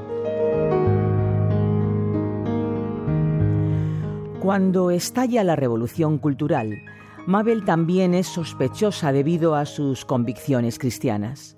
Todos mis vecinos sabían que yo era cristiana. No me escondía, cuenta Mabel. Por eso me prohibieron seguir ejerciendo la medicina y me mandaron a recoger arena con los obreros de la construcción. No suficiente con eso, instalaron un cartel frente a la choza de Mabel que la acusaba de haber distribuido literatura imperialista, es decir, Biblias. Mabel sufría mucho. Sus vecinos la rechazaban, su equipo de trabajo la humillaba y los guardias la azotaban regularmente. Un día entró en su cabaña y se dijo, ya no aguanto más. Tengo más de 60 años. Tuve una vida honesta, así que no creo que Dios vea ningún inconveniente en que vaya al cielo un poco antes de tiempo. Entonces tomó un hacha, la levantó y pronunció una última oración. Señor, si me equivoco haciendo esto, ayúdame. Pero no pudo hacerlo. Algo la frenó y soportó ocho años más de rechazo y humillación. Dios me dio la fuerza para perseverar pero nunca supe cómo, cuenta Mabel. Después de la muerte de Mao, las cosas cambiaron un poco en China. Aunque Mabel no pudo recuperar su antigua casa, empezó a recibir muchas visitas. Para su sorpresa, eran altos miembros del Partido Comunista. ¿Por qué vienen a verme? preguntaba ella. Y todos le respondían lo mismo. Durante la Revolución Cultural había un cartel muy grande frente a su casa. Decía que usted estaba acusada por haber distribuido Biblias. Venimos a ver si todavía le quedan algunas. Muchas personas llegaron a creer en Jesús gracias a esta mujer ya mayor que había perseverado hasta el final. Mentiría si dijese que sentí la presencia de Jesús en cada instante pero cada día me dio la fuerza necesaria para continuar y eso me bastó. Así resume Mabel los años de tanto sufrimiento citando el Salmo 73 en su versículo 26 que dice, Mi carne y mi corazón desfallecen, mas la roca de mi corazón y mi porción es Dios para siempre. ¿Te imaginas que de un día para otro lo pierdes todo, tu casa, tu trabajo, tu posición social, tu prestigio, todo lo arrasa un cambio político que te deja en la indigencia? ¿Te imaginas ensuciar tus manos con tierra, arena, lodo, manos que fueron preparadas para auscultar, sanar y cuidar a enfermos mientras escuchas todo tipo de insultos y amenazas por tu fe y tu amor a Dios y a la Biblia? ¿Te imaginas que tu dolor es tan profundo que deseas la muerte, la buscas, la preparas, pero en el último momento Dios te libra y te da las fuerzas para seguir aguantando la persecución y la vergüenza ocho años más, sin saber cómo, pero resistiendo día a día con una fuerza que viene del cielo, hasta que de pronto todo cambia, te devuelven tu dignidad, tu trabajo y hasta figuras importantes de la sociedad vienen a verte para pedirte una Biblia? Pues no te lo imagines más, es verdad. La verdad de aquellos que perseveran de la mano de Jesús en medio de la persecución.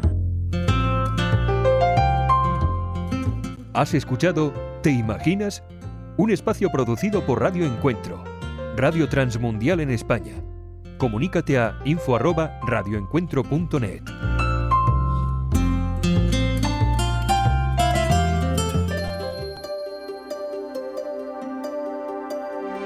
Momentos de la creación.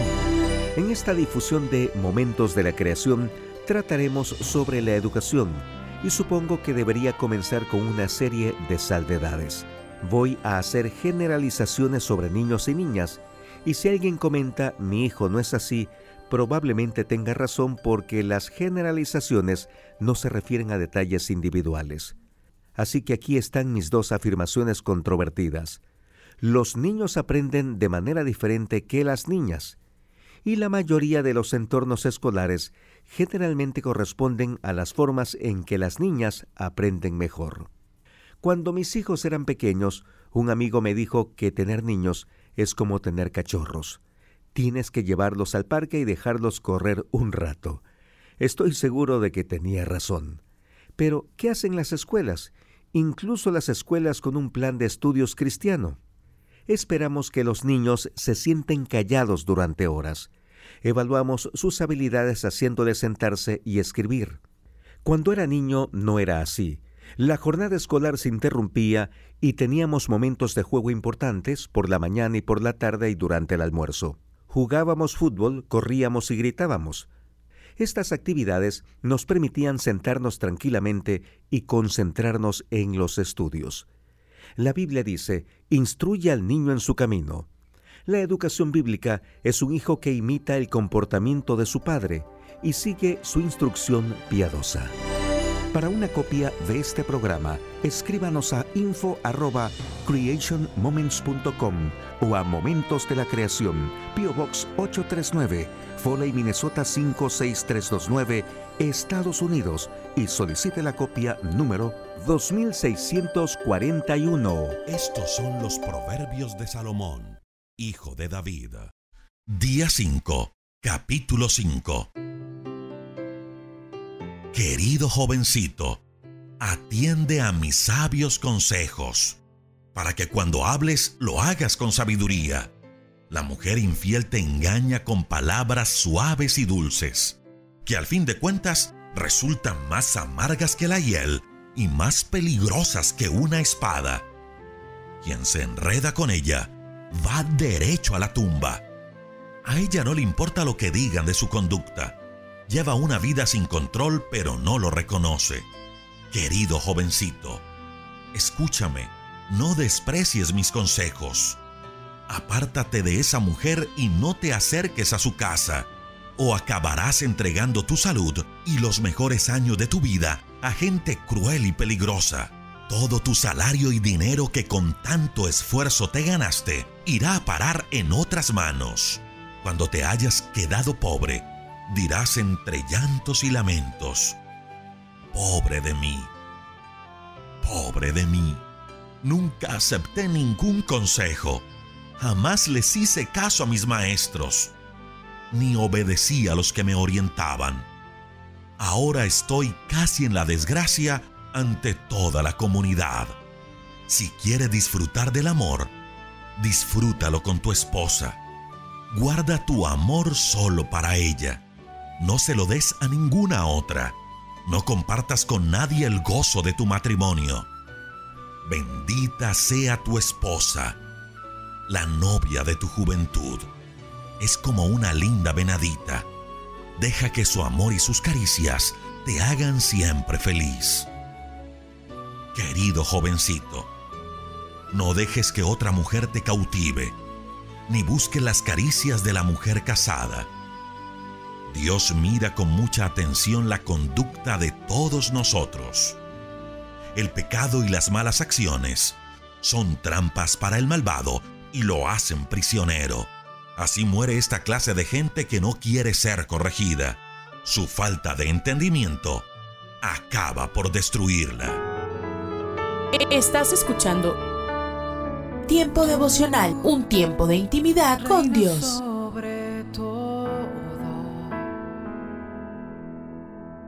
Tu majestad inigualable.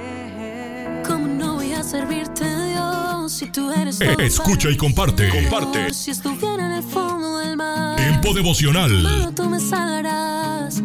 ¿Cómo En no las plataformas Spotify, Google Podcast, Amazon Music y donde quiera que escuches tus podcasts. Por amor, mi mejor canción.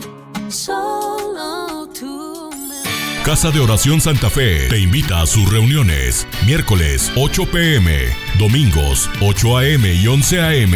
Estamos ubicados. Plaza Santa Fe, Boulevard República de Honduras 104, Interior 9, Hacienda Santa Fe, Tlajomulco de Zúñiga, Jalisco. Casa de Oración Santa Fe, un lugar para adorar. En un viaje a la Florida, tuve tiempo extra y fui al Epcot Center en Disney World. Está configurado para que en verdad sea como estar en varios de los países más grandes del mundo. Y fue realmente emocionante estar en contacto con el mundo de esa manera. Así que abordé un servicio de limusina. Y cuando nos acercábamos a Epcot, le dije al chofer, esto es algo que haces todo el tiempo, que probablemente podrías hacerlo con los ojos cerrados. Él respondió, claro que podría. He estado aquí tantas veces. Entonces le pregunté, ¿cuántas veces has estado en Epcot? Él dijo, nunca he entrado. Él solo llevaba gente allí. ¿Sabes algo? Frecuentemente suele ser así, ¿verdad? Quiero decir, vives justamente cerca de aquello que vienen a ver los turistas de muchas partes, pero no vas allí. Nos mudamos al área de Nueva York, al norte de Nueva Jersey, y estábamos realmente ansiosos por explorar el área. Les preguntábamos a las personas que nacieron allí, ¿alguna vez has visitado el edificio Empire State o la Estatua de la Libertad? ¿O esa hermosa tienda rural en una pequeña ciudad campestre? Y decían, no, no he ido allí. Había muchas cosas geniales que nunca habían ido a ver. Es común que estemos tan cerca de algo durante tanto tiempo que lo ignoramos, incluso lo único que no podemos permitirnos ignorar. Hoy quiero tener una palabra contigo acerca del tema, el peligro de crecer con Jesús a tu alrededor. Nuestra palabra para hoy de la palabra de Dios se encuentra en Marcos 6 en el Nuevo Testamento. Voy a leer los versículos del 1 al 6. Aquí está el peligro de la gente del pueblo. Salió Jesús de allí y fue a su tierra en compañía de sus discípulos. Cuando llegó el sábado, comenzó a enseñar en la sinagoga. ¿De dónde sacó este tales cosas? Decían maravillados muchos de los que le oían.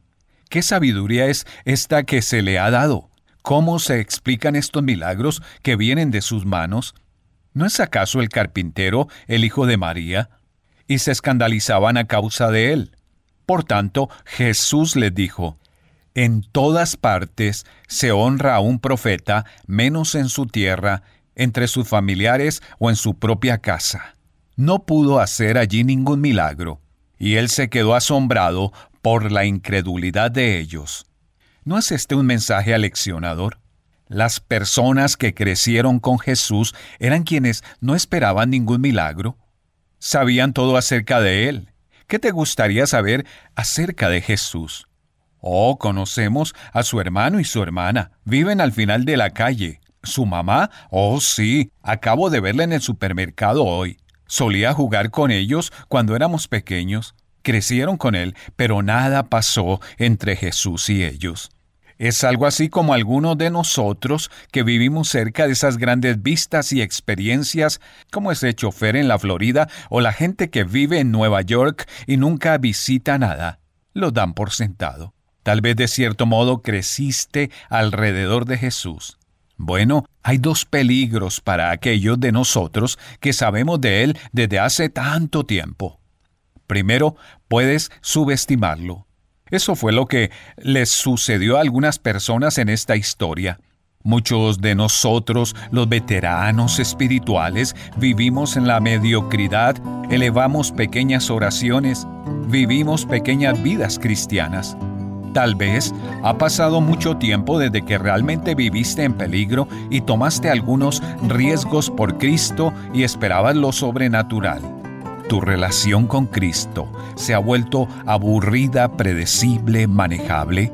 Los recién llegados al reino exploran ansiosamente todo lo que Cristo puede hacer y Él nunca los decepciona. Pero las personas que vivían alrededor de Cristo en ese entonces lo tomaron como algo normal. El otro peligro es aún mayor, y es que aunque hayas sabido todo acerca de Él durante tantos años, no lo conoces personalmente en realidad nunca tuviste una transacción salvadora con Jesucristo en su cruz. Una de las tragedias más grandes de toda la eternidad sería haber estado cerca de Jesús toda tu vida y perderlo a Él y al cielo. Párate a un lado. Observa el paisaje a tu alrededor. Alza la vista a conceptos eternos.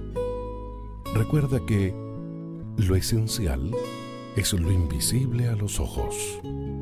Haz una pausa en tu vida con Pablo Martini.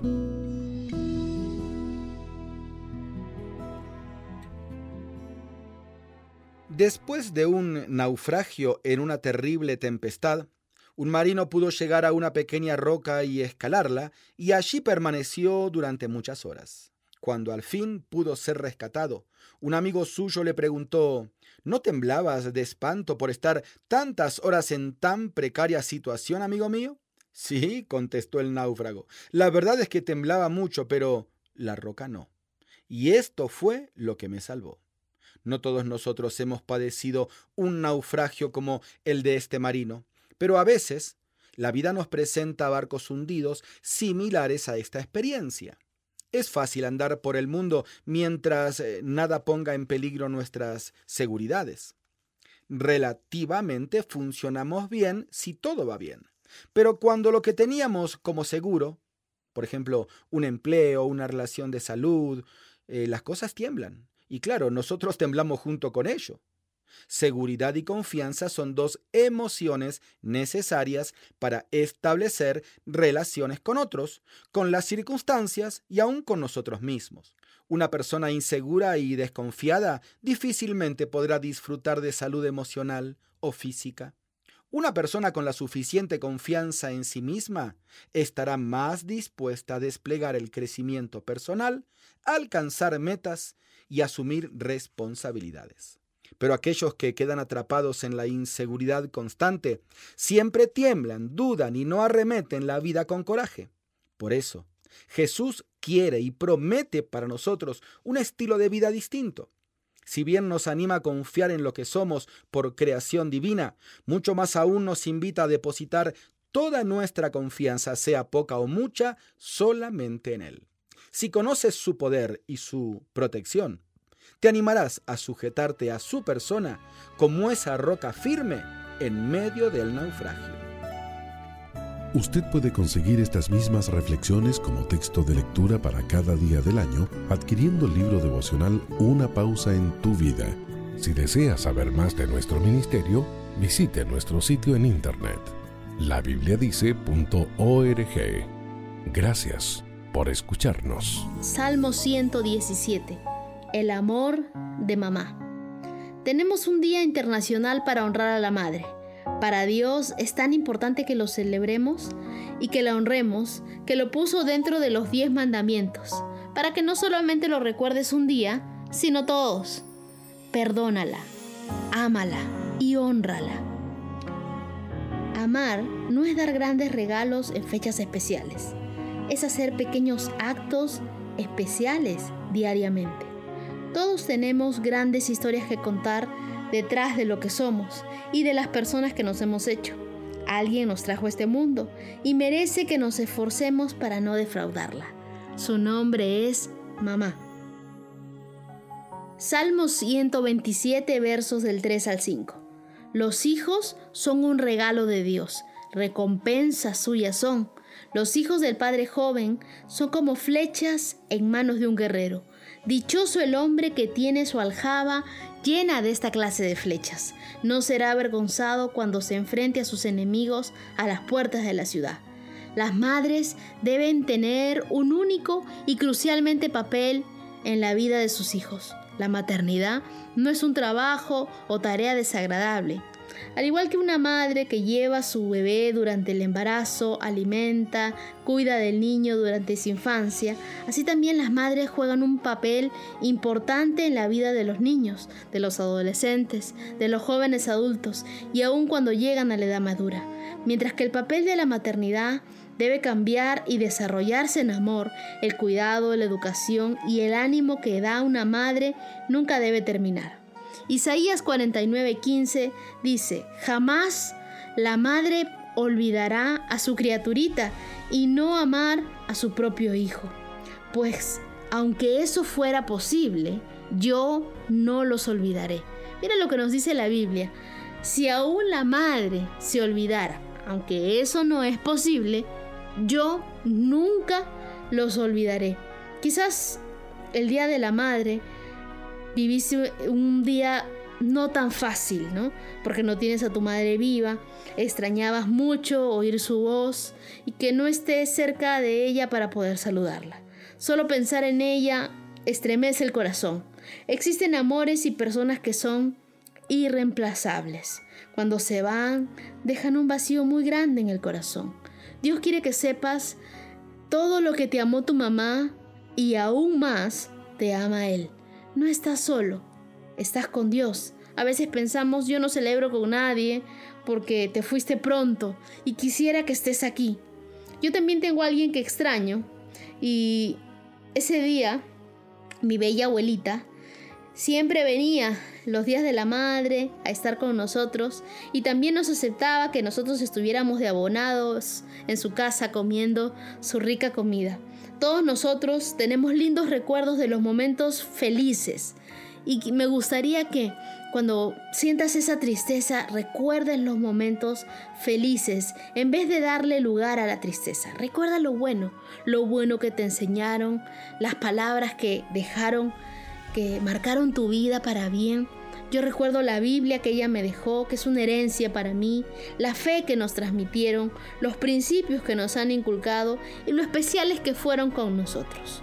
Hoy y todos los días mira al cielo y dale gracias a Dios porque no estás solo, sino que podemos sentir y experimentar el amor de Dios, que Él dice, si aún tu madre te olvidara, yo nunca me olvidaré de ti. Tú estás dentro de una familia, la familia de Dios, y eres bendecido. Si el día de hoy tú tienes a tu madre viva, bueno, honrala, alégrate con ella, engríala y haz que cada día sea especial, no solamente el Día de las Madres. Dios ama a las madres. De todos los mandamientos que Dios dio y que figuran en la Biblia, Dios a uno le puso un premio, una bendición especial. Él dijo, honra a tu padre y a tu madre para que seas de larga vida sobre la tierra. Honrar a la madre es obedecerle, es servirla, es mantenerla en la ciaridad, es hablarle con respeto, es no juzgarla, es no criticarla, no tener falta de perdón hacia ella, es ser cariñosos con ella. Siempre le digo a mi mamá, voy a sorprenderte de alguna manera especial. Y hoy me gustaría decirle todo lo que tengo en mi corazón a ella. Gracias mami porque tú siempre has estado conmigo en mis mejores momentos y en los no tan buenos, desde mi nacimiento hasta hoy. Gracias por existir. Gracias por tenerme nueve meses en tu vientre. No fue fácil perder tu figura para alimentarme. Gracias porque fuiste la primera que me dio la bienvenida al mundo con un beso. Gracias por siempre abrazarme y engreírme Y aunque cortaron ese cordón umbilical que nos unía, siento que tengo una conexión grande y especial contigo que nada ni nadie puede cortar. Gracias mamá por tejerme los disfraces, por prepararme la lonchera, por vestirme, por cocinar tan rico, por ayudarme con los herbarios, por enseñarme a escribir tan bonito como tú, por haber sido mi enfermera en las noches en las que el asma me atacaba, por enseñarme a amar a Dios, por alentarme a ser mejor cada día. Sé que no eres la mujer maravilla, ni eres perfecta, pero con todo eres la mejor para mí. Gracias mamá, porque inspirados en ti se escribió el Proverbios 31. Si algo te caracteriza es que tú eres una mujer virtuosa y si existiera un premio a la excelencia, estoy segura que tú te lo ganarías. La Biblia nos dice en Colosenses 3:14, y sobre todo, vístanse de amor, que es lo que permite vivir en perfecta armonía. A veces yo siento que soy una persona un poco cortante, que quiero responder rápido, que quiero salir del paso. Y muchas veces esas respuestas son monosílabos, sí, no, ok. Y me doy cuenta de que necesito aún cada día vestirme más de amor. Y me gustaría animarlos a ustedes también a que le pidan a Dios y juntos nos vistamos de amor para responder como conviene, para vivir una vida en armonía. Yo sé que muchos de nosotros necesitamos cada día vestirnos de amor, así como nos vestimos de las promesas de Dios, también vistámonos en amor. Así que los invito a vestirse de amor para sus madres, para sus padres, y honrémoslo siempre, ¿no? Hagámosle vivir los mejores días en esta tierra a esas personas que siempre nos han apoyado, nos han sacado adelante y, y tengámoslo cerca, tengámoslo cerca para abrazarlos, para bendecirlos. Yo sé que ahora muchos están alejados por el distanciamiento social, pero una llamada, una conexión, de repente vía Zoom, que le haga sentir lo importante y valiosos que son para ti. Hay veces que el mismo día no podemos celebrar, no sé si les ha pasado, pero a veces uno se levanta y tiene muchas cosas que hacer, eh, arreglar, limpiar, y con el día se va dilatando eh, la celebración. No tenemos el tiempo especial para honrar. Y esa es una parte importante. Recuerda la promesa que Dios nos dio, que siempre no solamente debemos honrar, sino que junto a esa promesa Él nos dice, y tendrás larga vida. Tú ves a, personas que han vivido mucho y que viven bien, son personas que honraron a sus padres y es un consejo que no debemos perdernos de la Biblia. Solo una voz inspira tu vida, inspira tu vida. Una voz de los cielos, con el pastor Juan Carlos Mayorga. Bienvenidos. Huid de la fornicación. Cualquier otro pecado que el hombre cometa está fuera del cuerpo, mas el que fornica contra su propio cuerpo peca. Primera carta a los Corintios capítulo 6 versículo 18. Ser cristiano no te hace inmune a la tentación. Quizás alguien que oye una voz de los cielos crea que jamás caerá en la inmoralidad sexual. Sin embargo, mi amigo y amiga somos vulnerables a la tentación sexual tanto de mente como de cuerpo. Ninguno es inmune a esto. Por esto hay matrimonios al borde del divorcio, cónyuges que han tenido una aventura amorosa con alguien que conoció en su trabajo, hogares se han roto por esta causa y los involucrados no volvieron a ser las mismas personas. Mi amable oyente, no te confíes pensando que no tendrás jamás que preocuparte de que tu cónyuge te sea infiel. Ese es un grave error. No por el hecho de que no quepa en tu cabeza la infidelidad, pensar que por ser cristiana o cristiano estás a salvo de cualquier tentación, que nunca podría ocurrirte algo semejante ni te alcanzas a imaginar que tan solo es cuestión de tiempo para que te enfrentes quizás a una de las tentaciones más fuertes que jamás te haya sucedido en todos tus años de creyente. Como ha sucedido, ejemplo, a esa mujer con un compañero de la oficina. Empezaron a tomar un café juntos ocasionalmente. Ella siempre se aseguraba que no había nada malo en aquellas citas se trataba solo de un colega cuya compañía le agradaba. No obstante, ella comienza a notar ah, con cuántas ansias esperaba los encuentros con él y los muchos halagos que le hacía reforzaban su ego y pronto se vio haciéndole partícipe de sus problemas personales y revelándole confidencias que solo hubiera debido expresar a su propio marido. Antes de advertirlo, una fantasía había empezado a desarrollarse en la mente de aquella mujer. Al inicio era solo algo ocasional, pero llegó un punto en el cual todos sus pensamientos giraban en torno a aquel hombre y comienza a ensayar mentalmente los detalles de una aventura amorosa con él. La fidelidad hacia su marido comenzó a parecerle aburrida en comparación con la agradable relación que podía mantener con su compañero laboral. Para aumentar la tentación, ese compañero laboral sugería que se vieran fuera de las horas de trabajo. Ella luchaba con sentimientos contradictorios, quería seguir con aquella relación y también permanecer fiel a su esposo. Hasta que por último ella abrió su corazón a una amiga cristiana. Su consejo fue sincero. Apártate de la causa de la tentación Citando un versículo de la escritura, añadió, Vuestro adversario el diablo como león rugiente anda alrededor buscando a quien devorar. Resiste a Satanás a toda costa.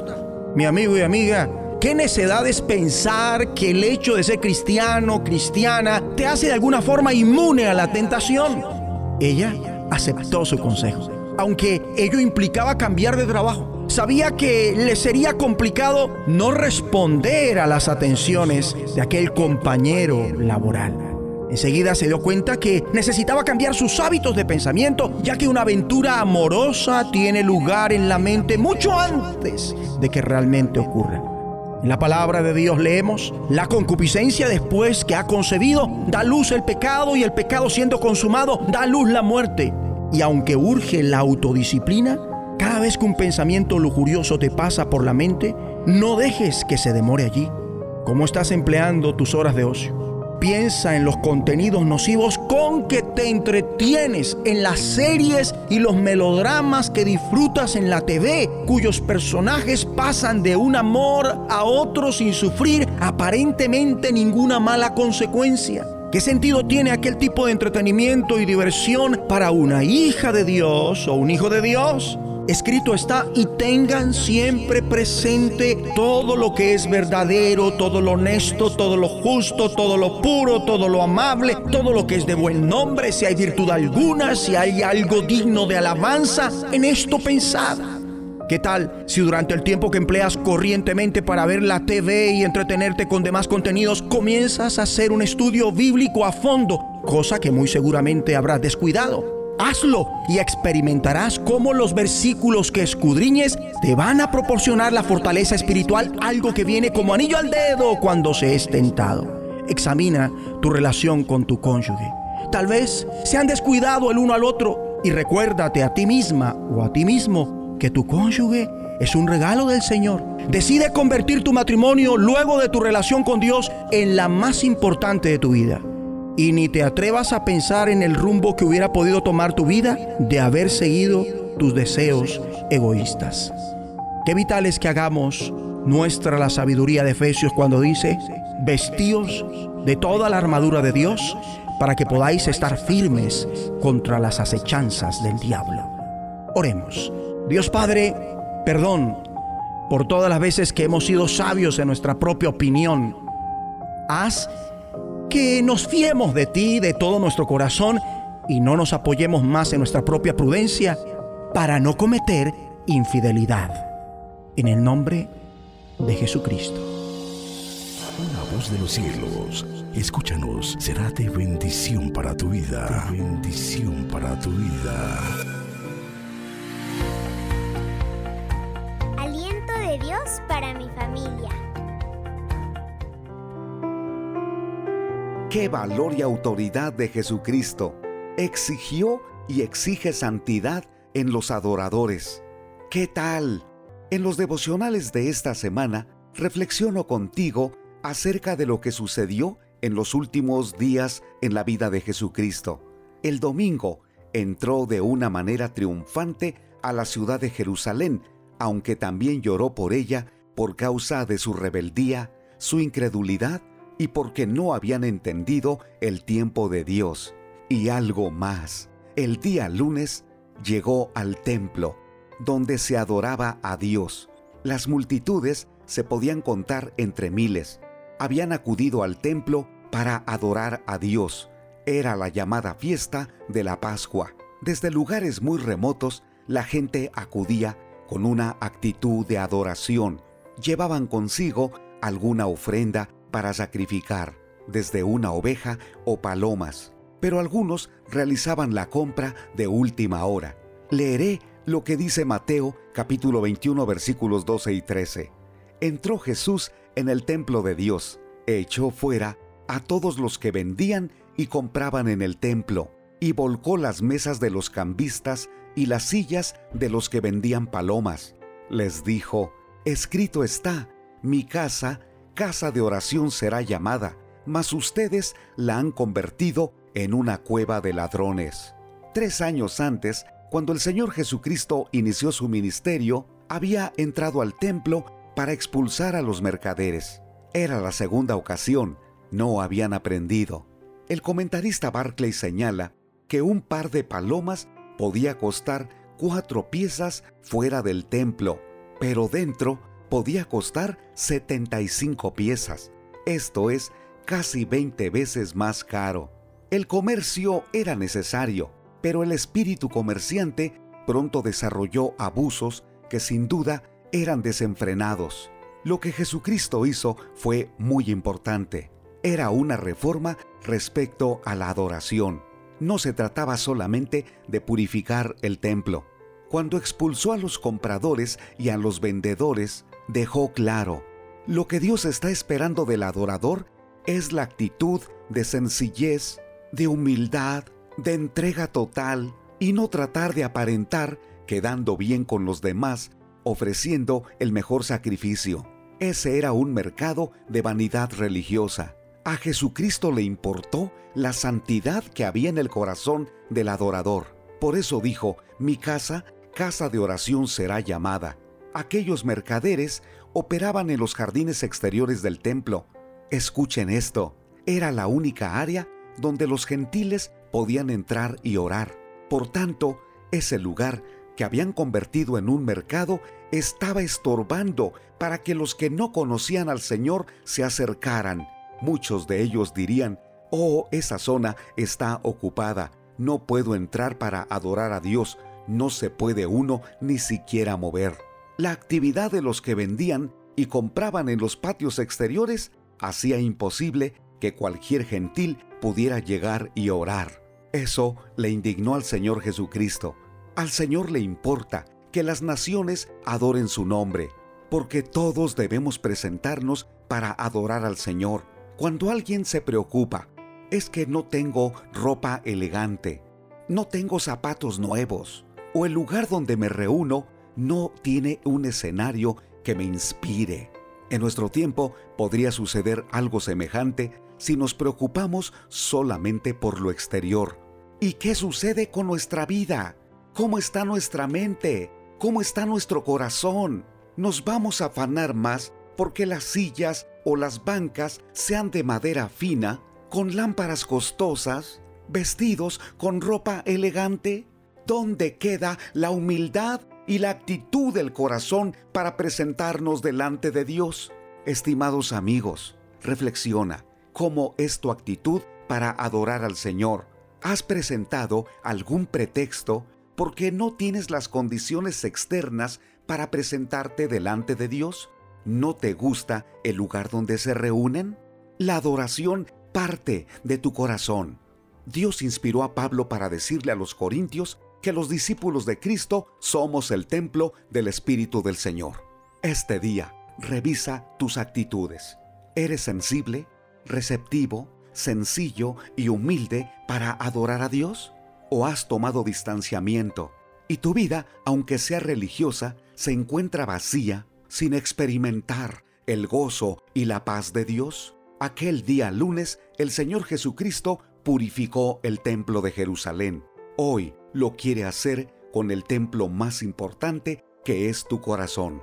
Señor Jesucristo, perdónanos por tener actitudes de incredulidad, de enojo, de violencia y de indiferencia contigo. Purifícanos para que seamos adoradores fieles que te dan la honra y la gloria. Amén. Ánimo. Envío un cordial saludo a todos nuestros amigos en California, de manera especial en la ciudad de Pasadena. Soy Constantino Paras de Valdés. Que tengas un gran día. Te invitamos a compartir este devocional. Cada mañana al despertar, tu gran amor. Un mensaje a la conciencia. Un momento de reflexión en la vida diaria. Escúchelo hoy en la voz de Carlos Rey. El más conspicuo de todos los caracteres argentinos originales, el más extraordinario, es el rastreador, afirma Domingo Faustino Sarmiento en su obra clásica titulada Facundo, Civilización y Barbarie. El rastreador de profesión es un personaje grave cuyas aseveraciones hacen fe en los tribunales inferiores. La conciencia del saber que posee le da cierta dignidad reservada y misteriosa. Un robo se ha ejecutado durante la noche. No bien se nota, corren a buscar una pisada del ladrón y encontrada se cubre con algo para que el viento no la disipe. Se llama enseguida al rastreador, que ve el rastro y lo sigue sin mirar sino de tarde en tarde el suelo, como si sus ojos vieran de relieve esta pisada que para otro es imperceptible.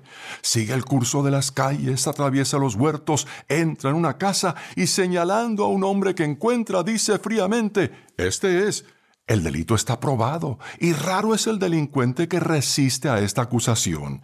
Para él, más que para el juez, la declaración del rastreador es la evidencia misma. Negarla sería ridículo, absurdo. Se somete pues a este testigo que considera como el dedo de Dios que lo señala. En 1830, un reo condenado a muerte se había escapado de la cárcel. Calíbar, un experto rastreador a quien yo mismo he conocido, fue encargado de buscarlo. El infeliz, previendo que sería rastreado, había tomado todas las precauciones. Aprovechaba todos los accidentes del suelo para no dejar huellas. Cuadras enteras había marchado pisando con la punta del pie. Se trepaba enseguida a las murallas bajas, cruzaba un sitio y volvía para atrás. Calíbar lo seguía sin perder la pista. Si le sucedía momentáneamente extraviarse, al hallarla de nuevo exclamaba ¿Dónde temías de ir? Al fin llegó a una sequía de agua en los suburbios, cuya corriente había seguido aquel para burlar al rastreador. Inútil. Calíbar iba por las orillas sin inquietud, sin vacilar. Al fin se detuvo, examinó unas hierbas y dijo, Por aquí ha salido, no hay rastro, pero estas gotas de agua en los pastos lo indican.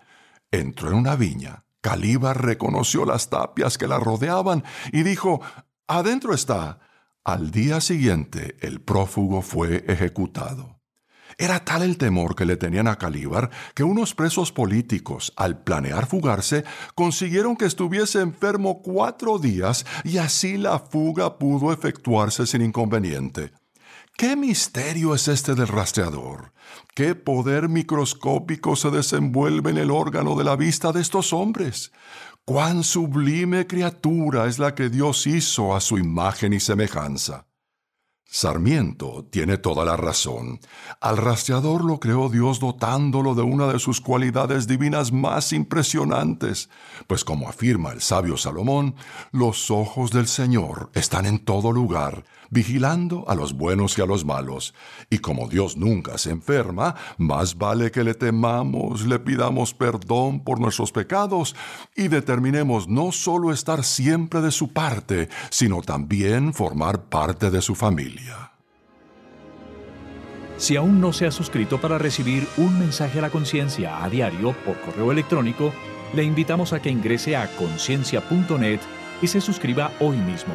En ese sitio se encuentran todos los mensajes difundidos desde el año 2004. Muy buenos días, esta mañana abrimos la escritura en 2 Corintios capítulo 5. 2 Corintios capítulo 5, el apóstol Pablo está escribiendo y él dice, porque sabemos que si nuestra morada terrestre, este tabernáculo, se deshiciere, tenemos de Dios un edificio, una casa no hecha de mano, eterna en los cielos. Y por esto también gemimos, deseando ser revestidos de aquella nuestra habitación celestial, pues así seremos hallados vestidos y no desnudos. Porque asimismo los que estamos en este tabernáculo gemimos con angustia, porque no quisiéramos ser desnudados sino revestidos, para que lo mortal sea absorbido por la vida mas el que nos hizo para esto mismo es Dios, quien nos ha dado las arras del Espíritu. Así que vivimos confiados siempre y sabiendo que entre tanto que estamos en el cuerpo, estamos ausentes del Señor, porque por fe andamos, no por vista, pero confiamos y más quisiéramos estar ausentes del cuerpo y presentes al Señor. Por tanto, procuramos también no ausentes o presentes serle agradable, porque es necesario que todos nosotros comparezcamos ante el tribunal de Cristo, para que cada uno reciba según lo que haya hecho mientras estaba en el cuerpo, sea bueno o sea malo. Miramos el pasaje que Pablo está escribiendo a los cristianos de Corinto y Pablo les está diciendo, sabemos que nuestra morada terrestre, este tabernáculo, algún día se va a desarmar. Y fíjese que Pablo llama al cuerpo tabernáculo. El tabernáculo era una carpa de campaña que hoy estaba aquí, la podíamos desarmar y mañana estaba allá. Y Pablo mira al cuerpo como un tabernáculo, como una carpa, que hoy puede estar en este lugar y luego, por razones de enfermedad, de accidente o de lo que sea, se termina la vida y así como una carpa es desmontada y puesta en otro lado, así la vida se termina aquí y nos toca presentarnos delante del Señor. Quizás es importante que esta mañana cada uno de nosotros pueda pensar lo frágil que es su vida. Que tu vida y la mía es como una sombra que pasa, dice la Escritura. Santiago dice que es como la hierba Proverbios dice que es como la hierba del tejado, está por un poco de tiempo y luego se desvanece. Ahora, si nosotros dijéramos solamente eso es nuestra vida, eh, sería deprimente, ¿verdad? Porque aquellos que conocemos a Jesucristo como nuestro único y suficiente Salvador, sabemos lo que Pablo está diciendo porque sabemos que si nuestra morada terrestre, este tabernáculo, esta carpa, se deshiciere, termina nuestra vida, dice Pablo, tenemos de Dios un edificio, una casa no hecha de manos, eterna en los cielos. Y ahí, por favor, préstele atención. Cuando usted habla de tabernáculo o carpa, nuestra vida en este mundo, usted habla de inestabilidad, temporalidad.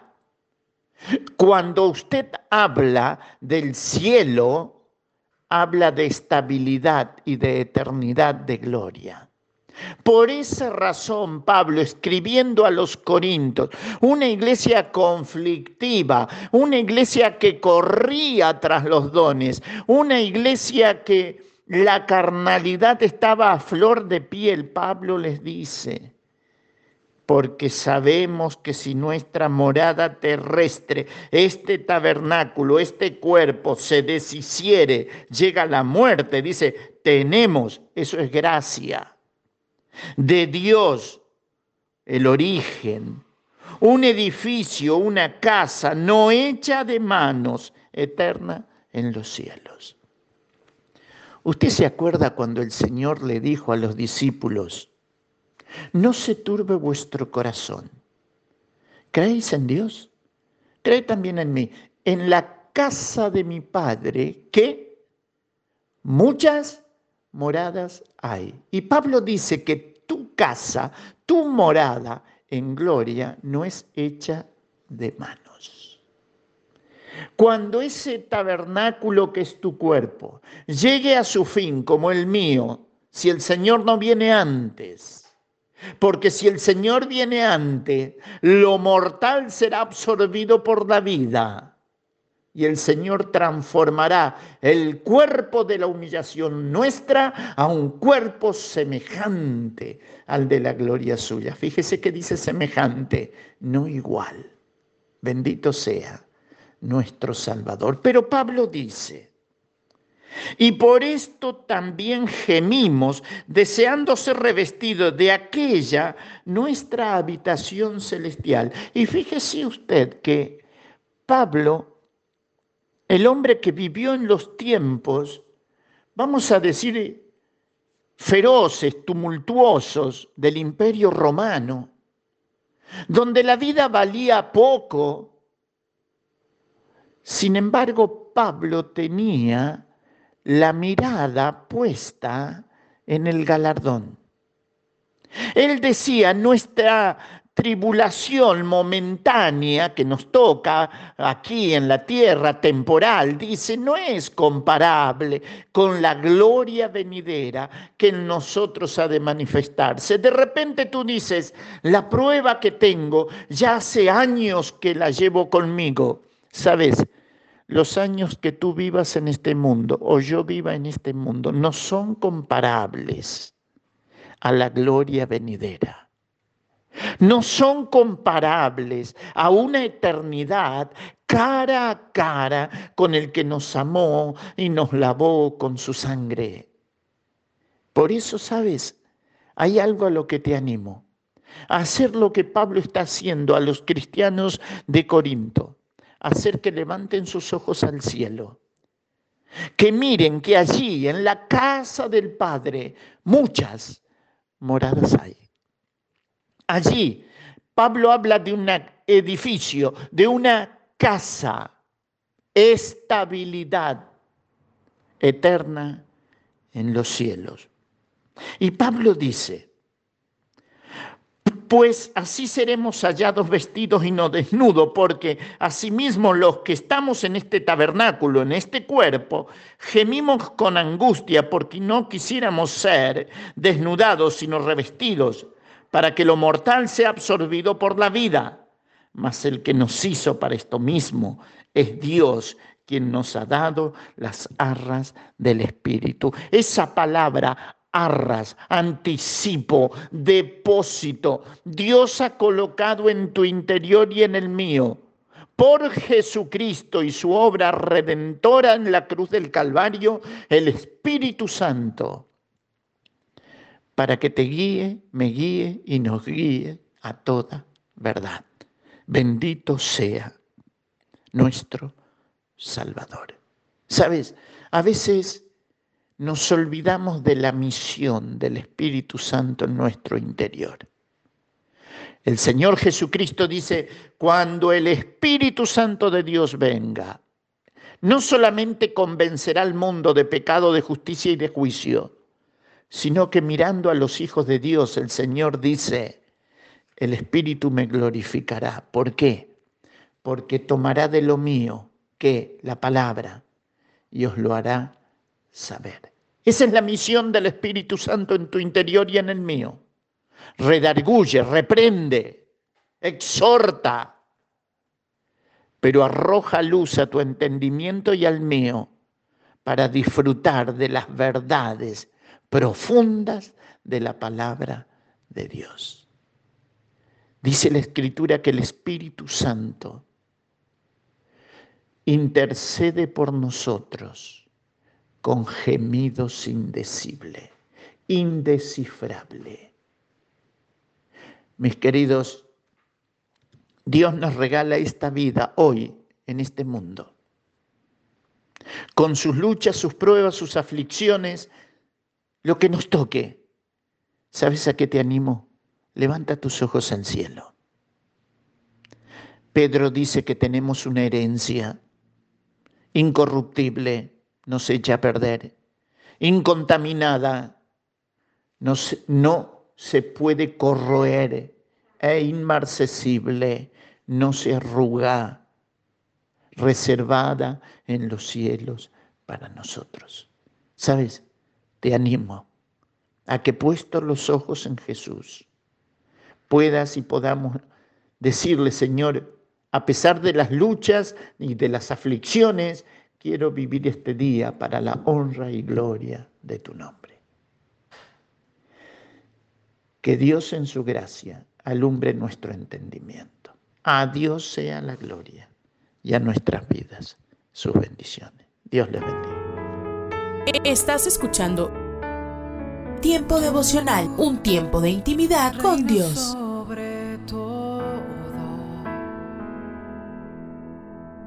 Tu majestad inigualable. Fue tu presencia que cambió mi corazón. Escucha y comparte. Comparte. Tiempo devocional. En las plataformas Spotify, Google Podcast, Amazon Music y donde quiera que escuches tus podcasts.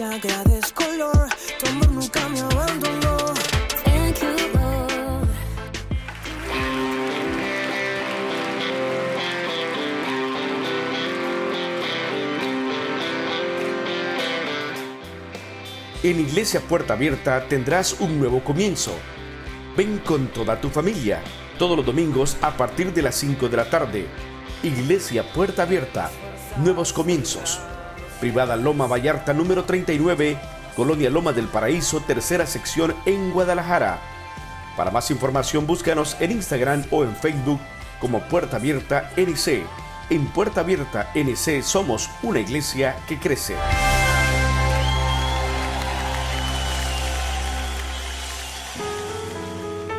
Estás escuchando Tiempo devocional, un